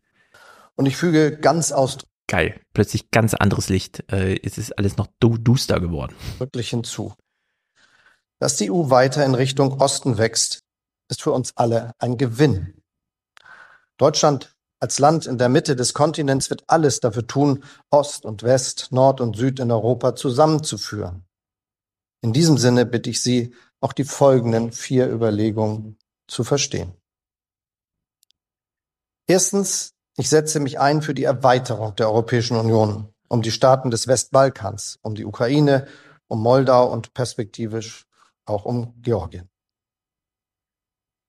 Eine Europäische Union mit 30 oder 36 Staaten aber wird anders aussehen als unsere heutige Union. Das liegt auf der Hand. Europas Mitte bewegt sich ostwärts, könnte man angelehnt an den Historiker Karl Schlögel sagen. Also, sich auf Karl Schlögel zu beziehen, finde ich blöd. Hm. Und jetzt in dieser Zeit, wo wir gerade einen Krieg haben und selbst dem Land, das gerade als Ukraine Kriegsopfer wird, Hm. ähm, EU-Mitgliedschaften zu versprechen, wo wir es nicht mal der Ukraine schaffen, irgendwie eine Perspektive zu bieten. Hm. Den anderen Ländern natürlich erst recht nicht, ja. Perspektivisch Georgien, also wie grotesk. Das ist doch Ja. 2060 wird das noch nicht geschehen sein. Also in der Hinsicht, oh nee, das finde ich so. Ja, aber beim, ähm, wie sagt man denn? Also ähm, mit der Tendenz, dass äh, eine viel, viel größere, also dass quasi Polen und die Visegrad-Länder quasi man in den zukünftigen EU-Begriff äh, mit zur Mitte zählen. Mhm. Äh, Das finde ich muss sozusagen. interessant, Ja, ähm, das äh, wollte ich dann eigentlich auch so ein bisschen als Aufhänger nutzen, um so ein bisschen die Situation in den vier Visegrad-Ländern zusammenzuklären. Mhm. In Polen haben wir jetzt schon viel drüber gesprochen, aber es ist ein bisschen kompliziert, das in, in den Sind es noch. Visegrad-Staaten, also die man so subsumieren kann? Ja, ja, das ist so, ähm, wie sagt man dann auch, eigentlich der interessanteste Punkt, an dem man dann noch am, am Ende drüber äh, sprechen muss. Äh, Mhm. Ich freue mich jetzt auch schon äh, beide, ich habe mir noch ein Buch dazu bestellt, um mich da ein bisschen reinzulesen, weil ich denke, alle würden sagen, dass das Ende dieser Gruppierung, die sich da ja gegründet hat in, in Visegrad, ähm, Tschechien, Polen, Slowakei, Ungarn, Mhm. dass sie noch äh, seit Beginn irgendwie heute so, wie sagt man denn, uneins wie noch nie dasteht, weil halt einfach ähm, die slawischen Länder mit Ungarn überhaupt nicht mehr, wie sagt man denn, ja, auf einen Nenner kommen, weil ähm, das außenpolitische Thema da einfach so eine äh, rote Linie für die ist. Entsprechend kann man auch äh, so ein bisschen die europäische Perspektive mit reinbringen, wo man dann sagt, hey, das ist eigentlich diese Chance, diese Chance, irgendwie die Visegrad-Länder, die besonders so bei der Rechtsstaatlichkeit ähm, in den letzten Jahren immer wieder gebremst haben. Dass das Hm. so die Möglichkeit ist, und da kommt man dann so ein bisschen auf den Wahlkampf in Polen zurück. Das kann sich nämlich alles sehr viel schneller dort ändern, als man denkt. Wie gesagt, wir hatten schon die 49 Prozent, mit denen Rafał Schakowski äh, da nicht die Präsidentschaftswahl gewonnen hat. Und die Chancen stehen ja auch nicht super schlecht, dass äh, die nächsten Parlamentswahlen ähm, von der Opposition ähm, gewonnen werden können. Und es ist tatsächlich so. Und damit erklärt sich vielleicht auch so ein bisschen die Verbitterung und äh, ja, Brachialität, mit der der Wahlkampf von äh, Seiten der Peace geführt wird, Ja. erklären lässt. Und zwar, weil es für die ums Ganze geht. Die Opposition hat schon gesagt, also äh, es gibt eine Verfassungskrise im, im Polen. Und damit diese rückgängig gemacht werden kann, bräuchte es schon tatsächlich so, wie sagt man, eine, Grund, eine grundlegende Veränderung. Was da oft im Gespräch ist, ist, dass es nach der Wahl so ein grundlegendes Referendum gibt, wo dann gesagt wird, äh, stimmen Sie dem zu, dass irgendwie die Regierung komplett Unsinn sozusagen die letzten ähm, Jahre gemacht hat, was alles gegen die Verfassung äh, ja verstößt und damit dann fast alles sozusagen äh, wieder rückgängig zu machen, also wirklich so auf Verfassungslevel da wieder Diskussionen da los Mhm. äh, zu treten, was natürlich auch schwierig ist, weil das dann in vier Jahren so wieder in die, ins andere Panel schlagen könnte und es macht Mhm. ja eigentlich so die Demokratie aus, dass irgendwie diese demokratischen Institutionen unabhängig äh, an sich, unabhängig davon, äh, wer, wer da drin ist, so mit den Kernfunktionen trotzdem erhalten bleiben soll. Und deswegen ist es eine sehr schwierige Situation, die aber auch zeigt, wie gesagt, wenn dann Polen umgestimmt wird, Slowakei und Tschechien ist schon groß dabei, wobei es in beiden Ländern auch gerade besonders durch den Krieg und die äh, Cost of Living Crisis ähm, einfach äh, ein ein Rückfall wegbricht, weswegen sich die Regierungen auch voll schwer tun. Aber momentan haben wir noch das Fenster, besonders wenn sich dann äh, ja in Polen der, der Wind ändert, dass man wirklich äh, besonders dann in Ungarn als der einzige, der dann noch das einzige Land, was dann noch äh, ja aus der Reihe tanzt, trotzdem dann so eine äh, ja Einheitlichkeit in der EU vielleicht zu schaffen, mit der es dann auch wirklich möglich ist, einige der Veränderungen, die Olaf in dieser Rede angesprochen hat, in die Tat umzusetzen. Das wäre so die, die sehr Ja. hoffnungsvolle Interpretation. Das ist äh, sehr gut, das nochmal so zu sagen zum Ende. Hm. In Polen regieren ja gerade schon die, vor denen wir immer Angst hatten. Ja. Also warum sollte das Panel dann nicht wirklich mal umschlagen? In Frankreich ist halt anders. Mhm. Und es ist am Ende alles europäisch. Dass man den Fokus so ein bisschen, also dass sich die Mitte Europas dann verschieben würde, finde ich irgendwie ganz interessant. Äh, Hm. Wobei man immer nicht genau weiß, wann und so. Das ist ja, wie eben schon gesagt, Hm. so ein bisschen Ja. zweischneidig, aber Ja. Polen äh, gebührt da auf jeden Fall mehr Aufmerksamkeit, so insgesamt. Dass es da noch keine große Verschiebung gab, nachdem Großbritannien ausgetreten ist, ist eh komisch. Ja. Äh, auf der anderen Seite muss man immer noch sagen, dieses, dass ähm, wir mit den Großbritanniern auch nicht richtig auf einen Nenner kamen, weil wir immer dieses Einstimmigkeitsprinzip hatten. Mhm. Und dadurch immer diese ewigen Zugeständnisse und die eigentlich vorher schon nicht so richtig Teil Europas waren, sondern sich hier und da ihre Sonderrolle ähm, genehmigen lassen. Ja. Eine große Sache, äh, die ja Wolfgang aus dieser Rede auch rausgezogen hatte im 29er, war ja, äh, dass Olaf Scholz sich sehr dafür einsetzt, dass das Einstimmigkeitsprinzip dann endlich mal fällt. Genau. Das bedeutet zum einen, solche Querulanten wie Orban, wenn sie eine, eine krasse Minderheit bilden, spielen dann nicht mehr so eine große Rolle. Wie Mhm. zum Beispiel bei den letzten äh, Next Generation EU-Verhandlungen und so Ja. weiter, wenn da der Haushalt ausgeklüngelt wird und dann alle an Bord sein müssen. Oder man eben auch neue Prinzipien einführt, wie das zum Thema Rechtsstaatlichkeit, an das dann auch echte Konsequenzen geknüpft sind. Da Ja. gab es ja auch eben entsprechende Veto-Versuche. Mhm. Und auf der anderen Seite ermöglicht das aber wieder so neue Dynamik der Koalitionsbildung und so weiter. Und na- auch eine neue Zusammenarbeit mit dem Europäischen Parlament und so. Mhm. In der Hinsicht gut, dass einiges in Bewegung ist. Ja. Gerade dadurch, dass Polen sich vielleicht ja dann doch nächstes Jahr anders positionieren Hoffentlich. kann. Und in Frankreich die Präsidentenwahlen noch ein bisschen weg sind. Mhm. Naja, Ja. An EU-Erweiterung glaube ich erstmal so weiter nicht. Das scheint mir so Redesemantik zu Ich- sein. ist wieder erstaunlich, dass Scholz sich das so Ja, viel- also come on, aber beim Maze Nordmazedonien und Albanien ist es echt überfällig. So, und ich glaube, wie gesagt, da hat man Ja, ist ja auch eine Frechheit, das so zu regeln wie bislang. Ja, ja. Und äh, da ist Resignation. Ich wollte eigentlich auch noch äh, Clips mitbringen, ähm, wo irgendwie so ein bisschen die Stimmung von der Straße, weil es einfach in Nordmazedonien Proteste gibt, wo man schon sagt, Alter, what the fuck? So, wir wir warten Mhm. hier jetzt schon so über 20 Jahre, warum Ja, passiert hier nicht Feinde lieber? grotesk. Und äh, ja, dann einfach da Bulgarien wegen so, äh, keine Ahnung, man muss sich dann für, zu bulgarischen Wurzeln in Nordmazedonien bekennen, was so ist, als würdest du in Deutschland sagen, die Niederländer müssten sich zu ihren deutschen Wurzeln bekennen. Ja. So. Ja.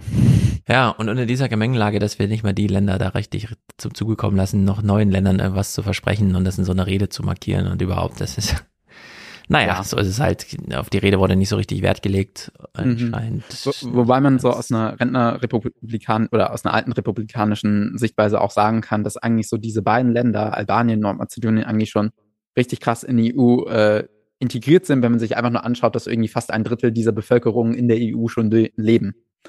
So. Das auch. Ja. Und dadurch, dass man auch da eigentlich so eine positive von einem Krieg zur EU-Mitgliedschaft in 25 Jahren irgendwie oder sowas machen. Mhm. Ne? Ja. Aber gut, es ist wie es ist. Äh, am Ende ist der Klimawandel eh schneller mit allem und diktiert hier, was zu Mhm. machen ist. Wenn man Ja. Tatfrieden mit dem Klimawandel, mit dem sich nicht verhandeln lässt, das macht Mhm. umso schlimmer. Nun gut, dann haben wir hier den ersten Podcast nach der kleinen Pause abgearbeitet, alle Themen einmal genannt und in die Tiefe gesprungen, wo es nötig war. Ich sag dir vielen Dank und ja, gerne. frag mich Bis auf die natürlich, 200. Folge. ja, genau, wo wir dich äh, beim nächsten Mal dann wieder antreffen und wo du dich dann, dann wieder rumgetrieben hast, ist wirklich erstaunlich. Du bist äh, so ein richtiger Nomade, die ganze Zeit bist du immer irgendwo. Äh, Finde ich Ja. gut, äh, sehr vorbildhaft. Schade, dass das 9-Euro-Ticket jetzt 60 Euro kosten soll. Wohl wahr, ja. Es braucht Also ein bisschen bekloppt. Aber gut, so wird regiert. Im Anhang jetzt leider nur Musik, denn ähm, außer ein Audiokommentar, den ich ein bisschen aufschiebe, das habe ich aber auch äh, demjenigen noch kurz zurückgemeldet, der sehr gut war und so, äh, sind leider die anderen Audiokommentare, ich weiß nicht genau warum, WhatsApp, dieser Audiokommentar ist nicht mehr verfügbar, also diese Audionachricht ist nicht mehr verfügbar, die Sprachnachricht. Bitte, bitte den Sender das nochmal zu schicken. Das finde ich irgendwie ein bisschen bescheuert. Ich war doch nicht fünf Jahre weg oder so, es waren doch nur drei Wochen. Und äh, ja, keine Ahnung. Also wenn ihr im Laufe des Augustes Audionachrichten geschickt habt über WhatsApp, es waren ungefähr fünf oder sechs, schickt sie gern nochmal. Ich hänge sie gern noch an. Sie sind bestimmt immer noch aktuell und waren bestimmt auch sehr gut. Und ich würde mich freuen, sie hier noch äh, verarbeiten zu können. Dadurch bleibt's bei Musik von Matthias. Das ist aber auch ganz schön. Äh, ich habe mich noch mal im Archiv bedient. Äh, Tchaikovsky verarbeitet, ist ungefähr drei Monate alt, also schon aus der Kriegszeit.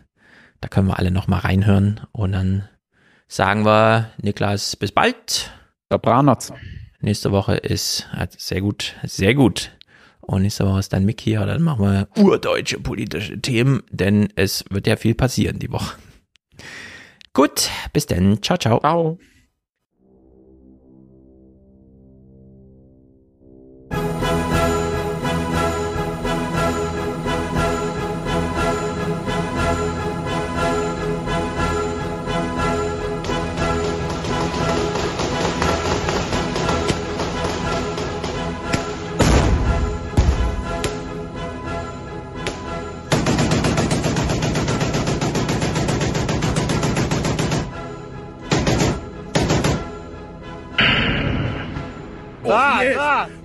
Убас, кумпыл, убас, убас, идётся. Есть, есть. Уходим, давай! Есть. Уходим, давай!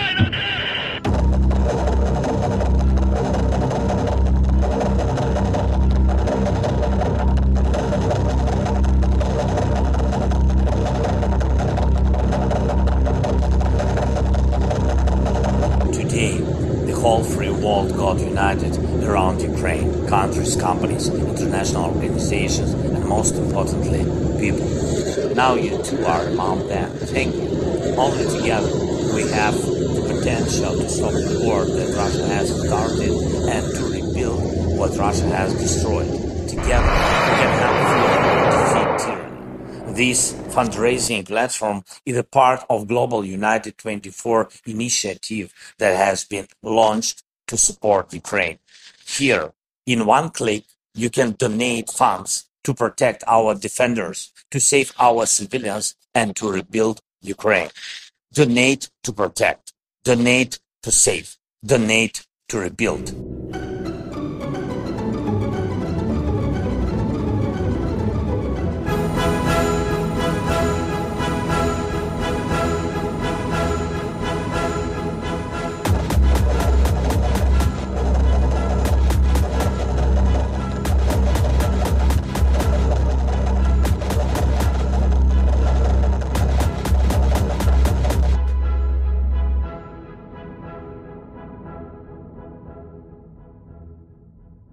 Бажаю здоров'я. Сильна, незламна, смілива і вільна. З Днем вишиванки. Україну.